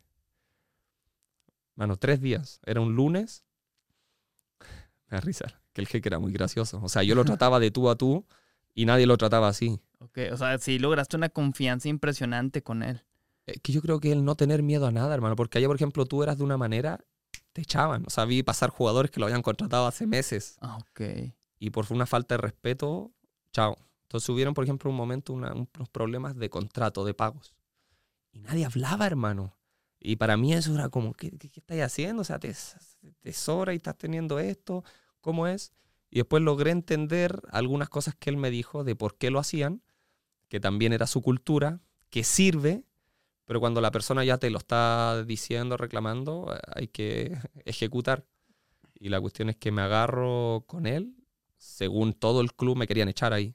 Le falté el respeto al jeque y trataron de buscar muchas formas y le decía, es que siento que no le estoy faltando el respeto, no, es que queremos que le pidas disculpas a todo el... Pero a ver, hay un hecho, les digo, está sucediendo esto y yo simplemente lo expuse. Hermano, que la- había quedado la embarrada. Entonces, cuando llega la oferta, yo ya hablaba con el jeque, ya no habíamos arreglado después. Me acerqué, más encima ellos caminan de la mano. Caminan de la. Tú vas por el muelle, de repente los veis dado la mano así como amigos. O sea, yo contigo, con el Benja, podemos ir de la mano, hombres o mujeres que no tengan eh, ninguna afinidad, simplemente van de la mano. Qué loco. Hermano, para nosotros era loco. Dije, ah, bueno, ellos ten- tendrán su decisión sexual o algo así. No, hermano, ¿qué estáis hablando? Son personas. La cuestión es que cuando voy a hablar con el jeque, eh, va y me agarra la mano.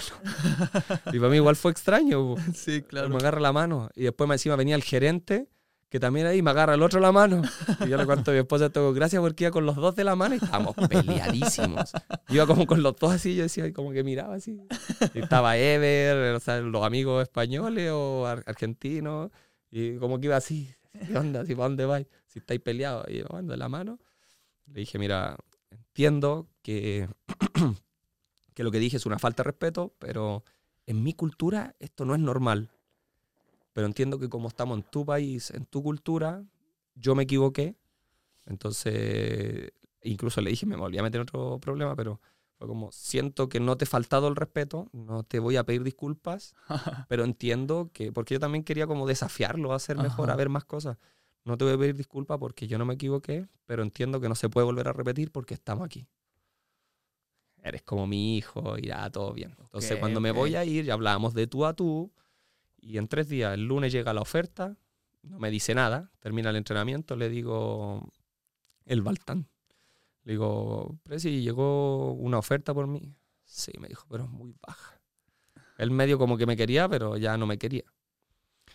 Y, y la cuestión es que le digo, oye, pero recíbanla. Van, la reciben, la analizan. eh, y ahí el club al día siguiente dice, quiero el doble de lo que era la negociación. Y Tigres, ahí se notaba el compromiso Tigre. Al otro día pone el doble y se cerró. Ok. Y entonces era un lunes y yo estaba preparando porque venía con una fecha FIFA, parece o algo, y el viernes no íbamos a ir a uno- un viaje.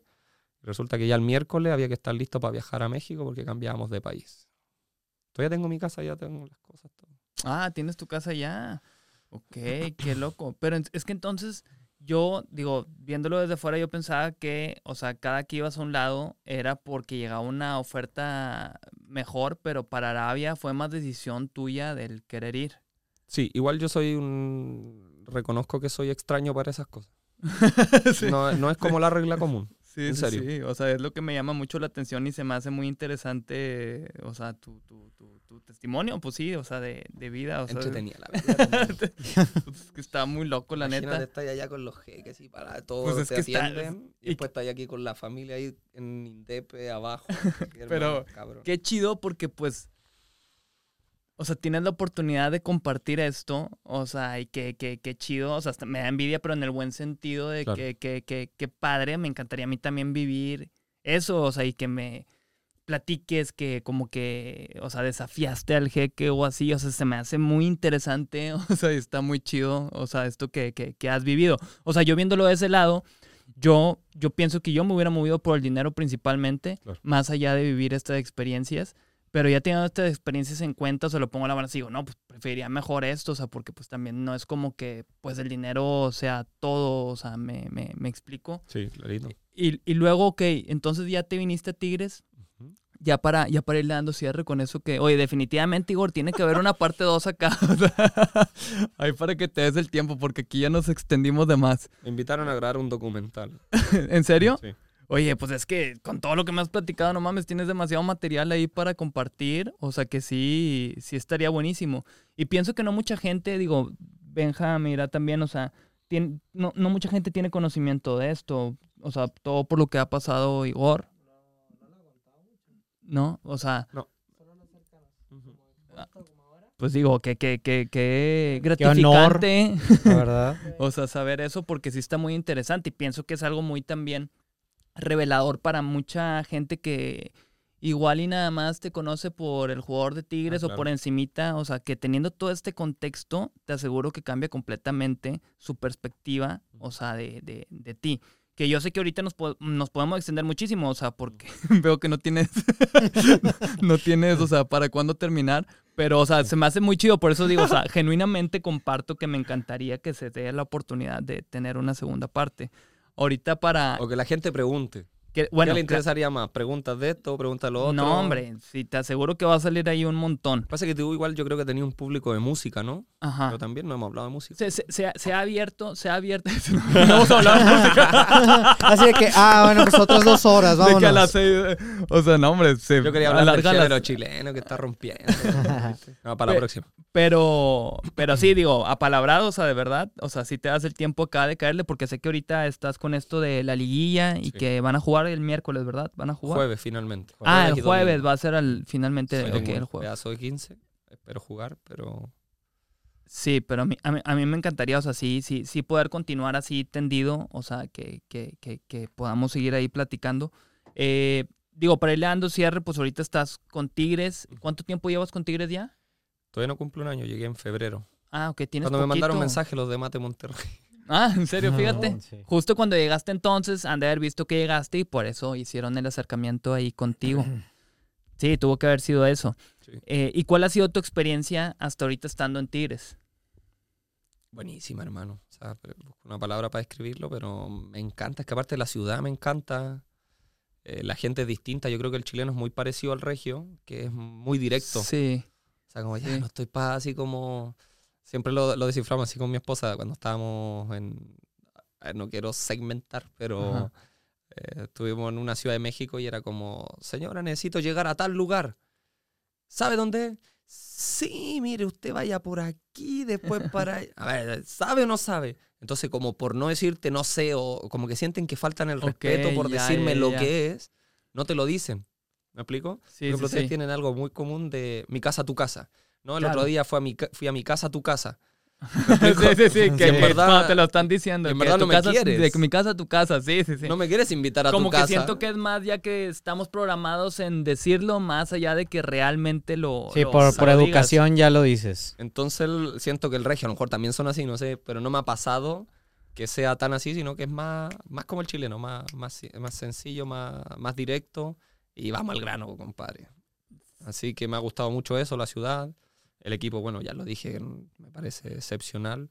Creo que está también viviendo, que ustedes saben, este como cambio, entiendo, generacional. Ajá. Y, y no voy a hablar de cosas técnicas o muy privadas, pero creo yo que hay, hay un- o sea, todo cambio es complejo, es difícil y creo que se está llevando muy bien y siempre se puede, se puede poner la estrellita consiguiendo logros. Claro. Pero desde mi perspectiva, eh, hablando quizás desde esa madurez un poco mirándolo desde afuera, eh, creo que la están haciendo muy bien las cosas como, como empresa, como institución, y eso también uno lo, lo admira. O sea, si yo tuviera a lo mejor una empresa, sacaría muchas cosas de las que Tigres hace. O sea, te conté que me gusta como lo- los creativos, eh, eh, Milkman, o sea, de todas estas personas que Milkman, tienen grandes, o sea, buenas ideas que se le ocurren a una persona cualquiera, pero que es como, oh, a mí me hubiese gustado, este se atrevió. Entonces creo que Tigre en estas cosas que hace es como, uy, sí, se me ocurrió esto, se me ocurrió lo otro. Y lo realizan y atrae no solo al público futbolístico, sino que a personas como el Benja, que no, no no tiene nada que ver con el fútbol y de repente te sale la película de no sé qué en este lugar, ayuda social en esto, o sea, tiene muchas alas, Ok. donde obviamente eh, es para admirar como empresa o como marca quizás, quizás hoy en día los clubes ya son marcas. Sí, pues sí, Sí. terminan siendo marcas. No, el y, aficionado tiene que aceptarlo. Y acá la, la afición, o sea, está cabrona. Sí, por, por ejemplo, tú de aficiones, con eso que has estado en estas partes del mundo, Mm. ¿cuál crees o cuál te ha tocado que sea la más intensa? No, esta es súper exigente y yo creo que lo, lo ha hecho también los años que lleva el club teniendo éxitos, solo que en Sudamérica son exigentes aunque no tengas éxito. Entonces son bastante agresivos también y, y lo, es lo que conlleva. Entonces creo que sí, en Sudamérica es intenso, pero yo encuentro igual bastante educada la, a la afición, o sea, la afición de Tigre, educada en el fútbol me refiero.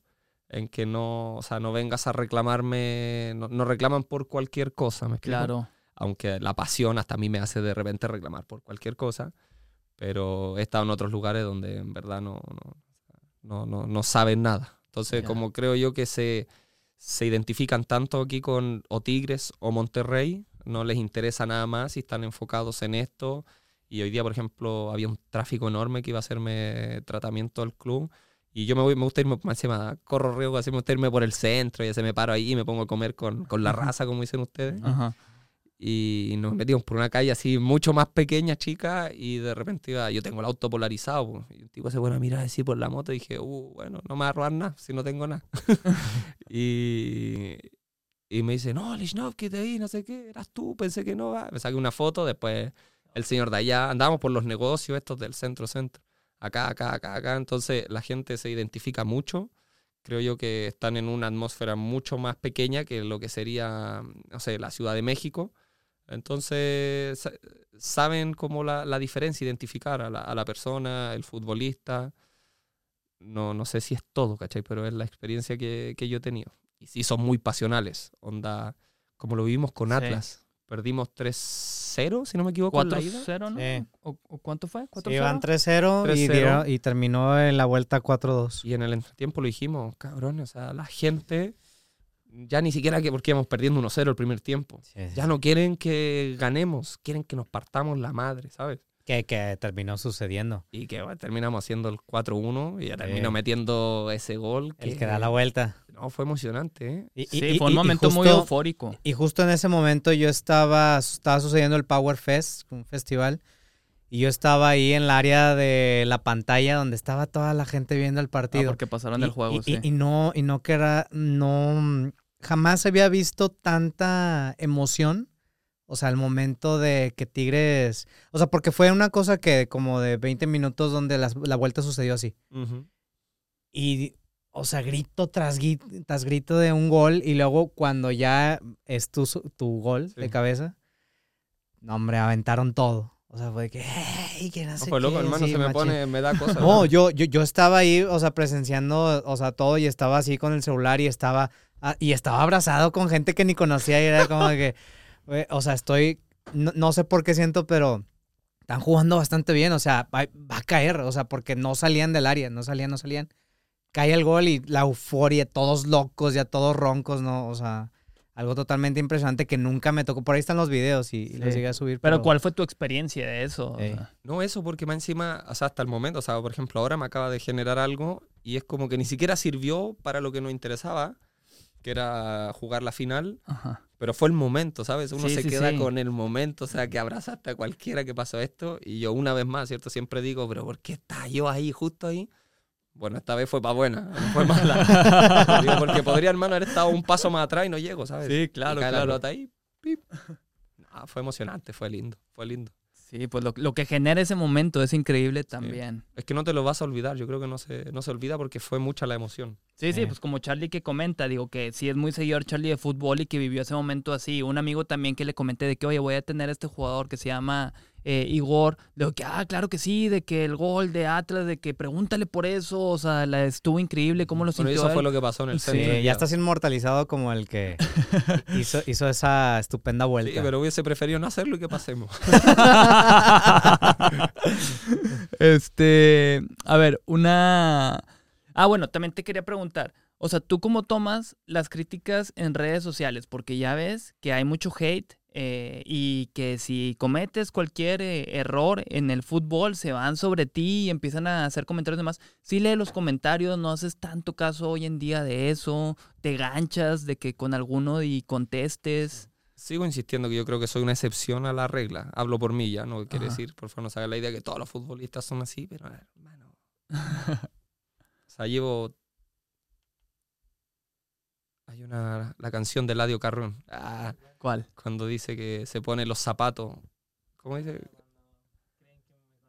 Sí. Sí, porque las, otras personas me conocen, me conocen más a mí de lo que yo me conozco. Y después dice, si tú te pusieras mis zapatos, eh, como que no me conoces, pero si yo me pongo los tuyos, doy un- hago una maratón. Entonces a veces desde afuera eh, se ve muy libre el poder, que es fácil, que es criticar, hermano. O sea, Claro, claro. Yo voy a la cancha y no sé, pues al barrio y, la- y los tíos dicen, no, pero mira si es colocarla ahí. Digo, sí, pues, pero usted cree que la pelota va a esa velocidad, o sea, yo a esa velocidad la pongo al ángulo. Si el tema es que hay que pegarle en cierto lugar para que la pelota haga pum, pum. Porque si no va fuerte, entonces esos son los momentos cuando sean para arriba.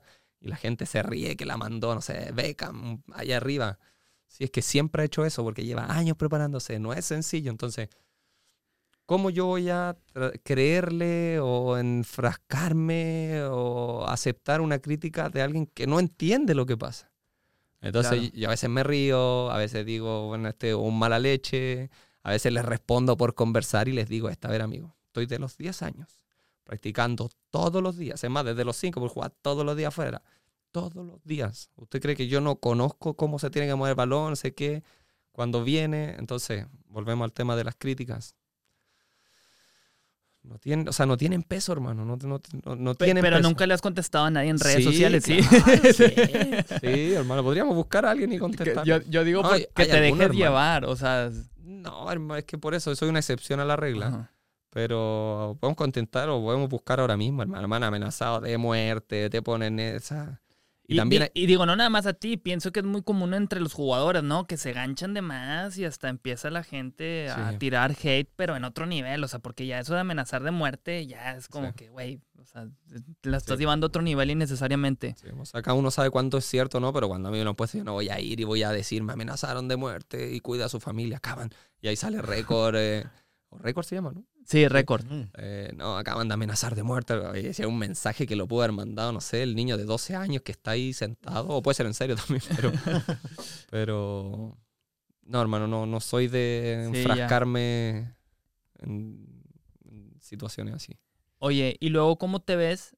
O sea, de aquí a en tres años. Por ejemplo, ¿te sigues viendo en Tigres? Sí, es algo que he dicho, sí. Nunca he terminado los contratos en los clubes que estoy. Siempre me venden antes o pasan cosas. Y hoy en día tengo planes, o sea, a tres años, porque yo vine acá, firmé por cuatro. Me quedan tres años y meses. Entonces planeo, si se da todo, planeo terminar mi... Eso lo cortan. Planeo terminar... Siempre pasa esto, no soy el único. El mate. No, sí. ¿A- ¿Alguna vez ha pasado con más Sí, sí ha invitados? pasado. Bueno, en mi opinión sí ha pasado seguido cuando están tomando mate. Y siempre, porque hasta con Bárbara acaba de pasar que... Pero dicen que es cuando el agua vino. está fría, hermano. en serio. ¿Qué es? ¿Tú qué- ¿Es Sí, en serio? sí, sí, Según sí, yo sí. es porque está haciendo su trabajo de digestión y te hace eructar. Es mi opinión, no sé. Sí. A lo mejor puede ser que sea Creo que está fría. a huevo. No, eh, ¿A cómo era que era lo que? De si te veías en tres años en Tigres, Ah, porque sí, dices pues que sí. tienes planes. Es que algo que también se me hizo interesante que Aldo de Nigris eh, nos compartió eh, fue que dice, ok, pero cuando estás jugando fútbol, pues sí, estás ganando muy bien, pero ¿qué hay después de? O sea, que, que ya dejas de ser el jugador. O sea, muchos no aprovechan como que eso que hicieron, o sea, hablando económicamente y tal vez no, no, no hicieron algo más y se lo gastaron de que en casas o en carros y demás. O sea, eh, digo, igual y saltando de la pregunta que te digo si vas a seguir en Tigres y después de, o sea, cómo tú te ves también ya, o sea, el día en que no dejes de jugar, que pues la neta estás joven todavía, te queda buen recorrido, pero ¿tienes en mente, has llegado a pensar en eso? Sí, claro. Sí. Eh, creo que, o sea, igual hay que tener respeto para los que hablan porque a veces dicen, no, es que todos hablan así. Eh, en que, porque todos dicen, ah, sí, a mí me va a dar lo mismo, no, no pasa nada, seguiré mi vida o esto, pero llega el momento y pum, te pega. Entonces, no lo sé porque no lo he vivido, Claro. pero... Pero va a pasar un día. Exacto. Y, cuando pase creo que tengo la herramienta. Es que ya tengo ocupaciones extras, ¿sabes? Ah, O sea, también me ocupo, creo yo, que ya ha pasado tanto ese mal ejemplo del fútbol que uno también se encarga de, de organizar tu economía. Pasa hoy en día que también tengo familia e hijas, y mi hija no está pequeña, tiene ocho años. Ok. Entonces ya está pensando en que si va a ser cantante, si va a ser actriz, si va a ser futbolista, si va a ser basquetbolista. ¿Sí le gusta el fútbol? Eh, ¿Jugarlo? no, en verdad le gusta el básquetbol, El básquetbol. eh, hace gimnasia, eh, canto, y así. Esa, le gusta más el lado, mucho el lado artístico, es muy abstracta. Entonces, hoy en día, por ejemplo, yo tengo el anhelo de después de aquí quizás volver a Chile, Ok. al club de mis amores. Sí, es lo que te Sería- quería preguntar también, si regresarías a Chile o si te ves acá en México. No, eso me gustaría, volver a Chile por lo menos un tiempo, es un anhelo, pero yo soy muy realista, ese es mi sueño, pero imagínate que, no sé, en tres años más, 8, 9, 10, 11, mi hija tiene 11, cuando yo más o menos decidí lo que quería hacer en el futuro y si ella quiere, invento, va a ser basquetbolista. Ajá. O sea, le gusta mucho y tiene talento, tiene que tenerlo. ¿Dónde va a estar mejor? ¿En una oferta de un equipo en Estados Unidos o en Chile? No, pues Entonces, en Estados quizás yo, obviamente. por cómo soy yo, desearía que mi hija pueda cumplir sus sueños y acompañarla un poco, más que irme a un lugar donde el básquetbol no es nada. Entonces son anhelos personales, pero creo yo que no lo sabemos. Podemos agendar una tercera reunión como a los 36 años. sí, ¿verdad? Ya Pero- para continuar con eso. Eh, a ver, y te hago dos preguntas que se me hacen importantes, pues, para darle cierre eh, a esta super conversación. Hermano, ¿cuánto llevamos? No quiero pasar las eh, estamos pasando las tres horas porque está haciendo preguntas te, al final. te- te voy a decir que es el podcast más largo que hemos grabado hasta el día de hoy. Hagamos un asado, podemos cenar ahora. Pero mira, ya, ya, ya para cerrarles, realmente son estas dos preguntas. La primera es, eh, se me hace muy interesante en, en- en los eh, jugadores de fútbol, porque es muy atractivo tener un jugador de fútbol como amigo, o sea, más aquí en México, sé que mucha gente lo ve así. Eh, o sea, ¿tú, tú, tú cómo eres para seleccionar a tus amigos, porque tú debes de sentir cuando alguien se acerca con esa intención Sí, de, claro. porque eres jugador de fútbol y que quiere hacerse tu, tu, tu, tu amigo. O sea, ¿cómo, ¿cómo cuidas eso? ¿Cómo mantienes así como que a tu círculo de gente cercana? ¿Has hecho amigos fuera del fútbol? O sea, estando aquí en Monterrey, por ejemplo, Sí, yo creo que incluso uno llega a ser mejores amigos fuera del fútbol que dentro del que dentro fútbol. de... Ok. Porque generalmente te tratan como alguien normal, ¿me explico? Y cuando existe eso que te admiran demasiado, creo yo que ahí es cuando Sí. no, no, no, no llega a empatizar. Una cosa es que estén orgullosos y les guste, Sí. pero otra cuestión es que seas el, el, el graba videos y regala camisetas, de, ¿me explico? Sí, sí, sí. O sea, o que sea muy pretencioso, o sea, que hay algo detrás de... Exacto. Eh, yo soy súper directo Ajá. cuando pasan esas cosas y no, no tengo pelos en la Ah, lengua. si, si tienes tu línea así de Sí, que bien claro, marcada, sí, ok. Sí, por supuesto. Y, y es como todas las cosas, o sea, uno conoce mucha gente, pero tiene que ver, yo pienso que existen mentes o personas como más concretas y otras más abstractas, unos que asumen riesgos, otros que no les gusta el riesgo, entonces si hay una persona que no le gusta asumir el riesgo, que es más organizada, le gusta tener todo el control, está cercana a una que vive totalmente distinta, no, no hay cosas en común. A veces en pareja pueden conectar o a veces puede haber alguna excepción a la regla, pero generalmente esta personalidad, estos son estudios, eh, generalmente esta personalidad te está poniendo nervioso y como que te saca de las casillas y generalmente esa es como la lucha entre la suegra y la nuera, Ah, ya, entiendo. que sí, quieren sí, empatizar y son de mente distinta o de repente son una mente muy parecida y encajan. Claro. Entonces yo me dejo llevar más por eso, por esa sensación, que por si alguien se está aprovechando, ¿no? Porque es natural del ser humano, sí. hermano. Sí, Normal, claro. O sea, tú hoy día estás por un interés, yo estoy por un interés y no es malo ni le estás haciendo daño a nadie, ¿sabes? claro. Entonces no pasa nada. Ya, buenísimo. Entonces, directo. Buenísimo. Y ya para cerrar, ahora sí. Media hora, media hora ya cerrando el podcast.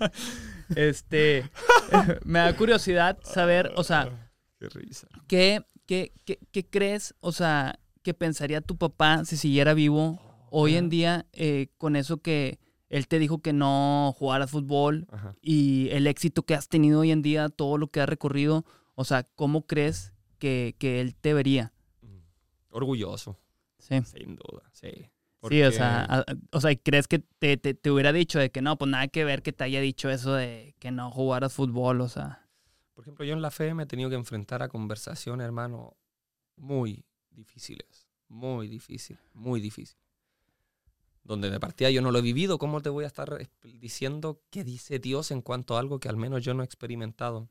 Claro. Y mira lo que te voy a decir, y disculpa este tema, pero una persona muchas veces que abusa de otra, yo, mi primer paso es pensar que este fue un niño abusado, Ajá. que hoy día de adulto está, porque está de moda la serie Netflix, eh, ¿cómo se llama? ¿Cuál? Drachmer, Ah, la Dahmer. Dahmer.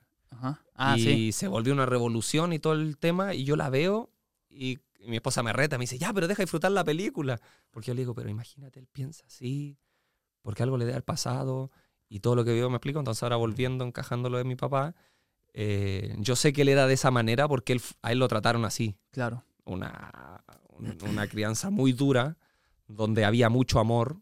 Eh, porque, por ejemplo, no sé, mi papá tenía la operación de su boca y tenía aquí como, o sea, era guapo como yo, pero con la operación tenía deforme. Y sabéis que yo me daba cuenta como, al, como cuando tú veías a alguien con un problema aquí, decía, oh, así llama la atención. Ya. Y yo iba y besaba a mi papá, pues, y se, tenía un poco de repente la saliva, se le caía aquí, Ajá. y yo iba y lo besaba y amaba hacerlo sentir amado de niño. Ok, ok. Si eras muy cariñoso entonces. Sí, pues y él también. Ya. O sea, O sea, más allá de que fuera estricto, si era cariñoso cuando también. había que ser cariñoso lo era y, por ejemplo, antes de morir, o sea, él nos prohibía, no sé por qué, nos prohibía comer helado. Siempre que, toda la infancia creo que nunca me comí un helado. En serio. Y cuando ya estaba pronto a fallecer, o sea, yo me acuerdo, mi mamá nos llevaba con mi papá para que saliéramos solo con él y nos llevaba a comer helado. Y pedía helado así gigante. Y, decían, ¿qué quiere, el qué les gustaría jugar o comprarse? No sé qué, hermano. Nos pasaba, éramos chicos, menos de 10 años, y nos pasaba 40, que serían 100 dólares para nosotros. Y nosotros, ¡oh! Y Claro. compramos un PlayStation, cosas y así. Entonces, al final, a su manera, trató de demostrar lo que era y en cuanto a lo que a lo mejor me dijo del fútbol, fue su mejor manera de, pero así, ya, o sea, había que cachetearlo y decirle, ay, como no, hay que estar orgulloso, contento, aparte por mi madre, por mi hermano, o sea, todo lo que hemos conseguido y al fin y al cabo una familia que sin que alguien te, te lo haga fácil. Ajá. Fue muy difícil, pero creo que es como familia podemos ser una inspiración para que otras personas sepan que si se ponen en, lo pueden lograr. Claro. Y no me voy a detener. Me, me encanta que siempre hay una canción, o sea, para, Quintana. Rolex Quintana, aquí el lugar. para cada situación de, de, de, de tu vida, o sea, tienes la canción, o sea, Sí, ahí que gusta mucho. encaja. Mitad fútbol, mitad música. Buenísimo, pues mira, y aquí estás en un sello discográfico hoy en día. Sí, bien. te, te vas a ir ahí con varios artistas recomendados. Eh, ¿y, ¿Y qué sigue para ti, Igor, ahorita? Digo, pues obviamente está este juego, que ya Sí. es el jueves. No, ahora el enfoque, por ejemplo, yo soy de hacer mucha vida social extra fútbol, pero cuando estamos en liguilla me centro literal en la liguilla, porque la semana es corta. O sea, mira, este es nuestro calendario literal. Imagínate, jugamos miércoles y sábado, a veces jueves y domingo. Si jugáramos miércoles, después de los partidos, nos dormimos como a las 4 de la mañana, 5 de la mañana, porque Cuatro de la el- mañana. es que la adrenalina, el- la intensidad del partido te deja muy activado. Ok. Bueno, yo he estado dos horas acostados así. Sin poder dormir. A veces me he tomado relajante, ¿cómo se Bajándote llama? el rush. todo. Sí. Hasta luego, ya, ya, ya llevo más de 10 años de carrera, ya sé cómo es la cosa.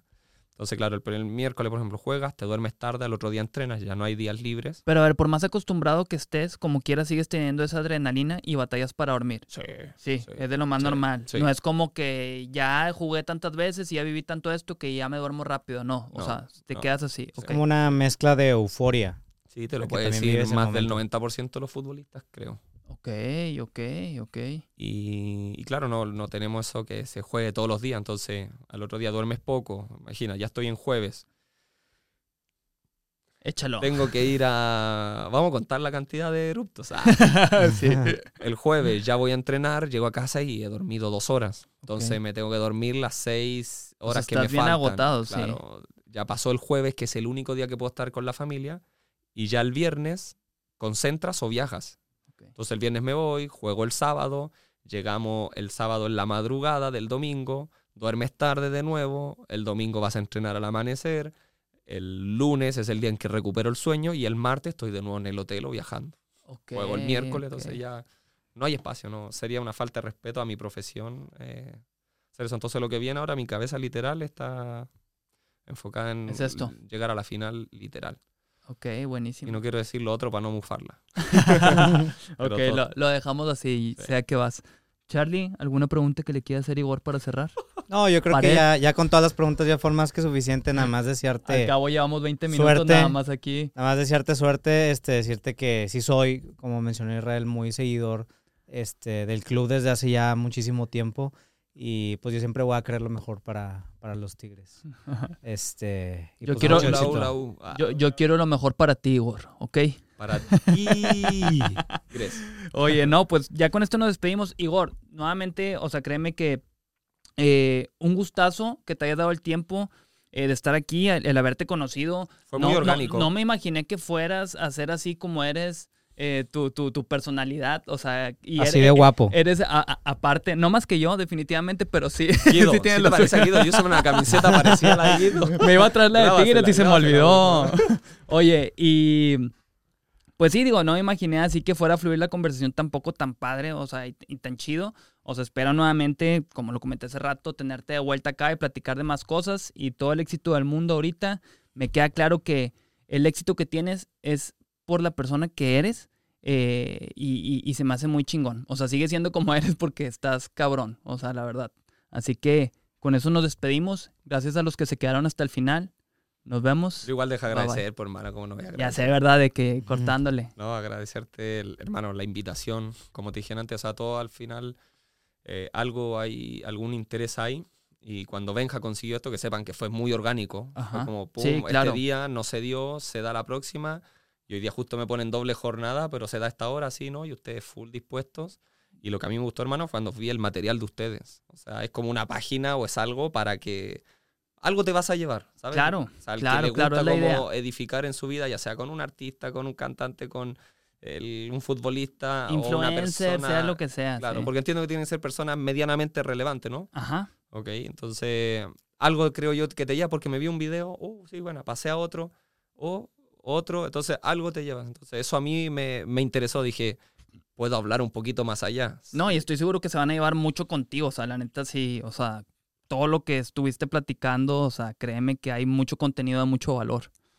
Que así sea, hermano. Así que nos vemos para otra edición. Saludo a tu madre. Mamá, ya ves, ahí está el saludo de Igor. hermano, muchas gracias a ustedes, en serio, los dos. Top, Gracias. me sentí a gusto, espectacular, hermano. Igualmente al Benja, que el Benja fue el que hizo que sucediera esto. Así Shout que muchísimas gracias. Ahora sí, le damos cierre. Después de ocho horas, nos despedimos. bye bye. Hasta luego. Bye. No, hombre, brutal. Gracias por seguir escuchando el Hermano, pero cotorreo. se me critica a mí, pero este también la larga. Yo ya la estaba cortando y dijo, última pregunta. Dos, fra- una más. me quedé aquí.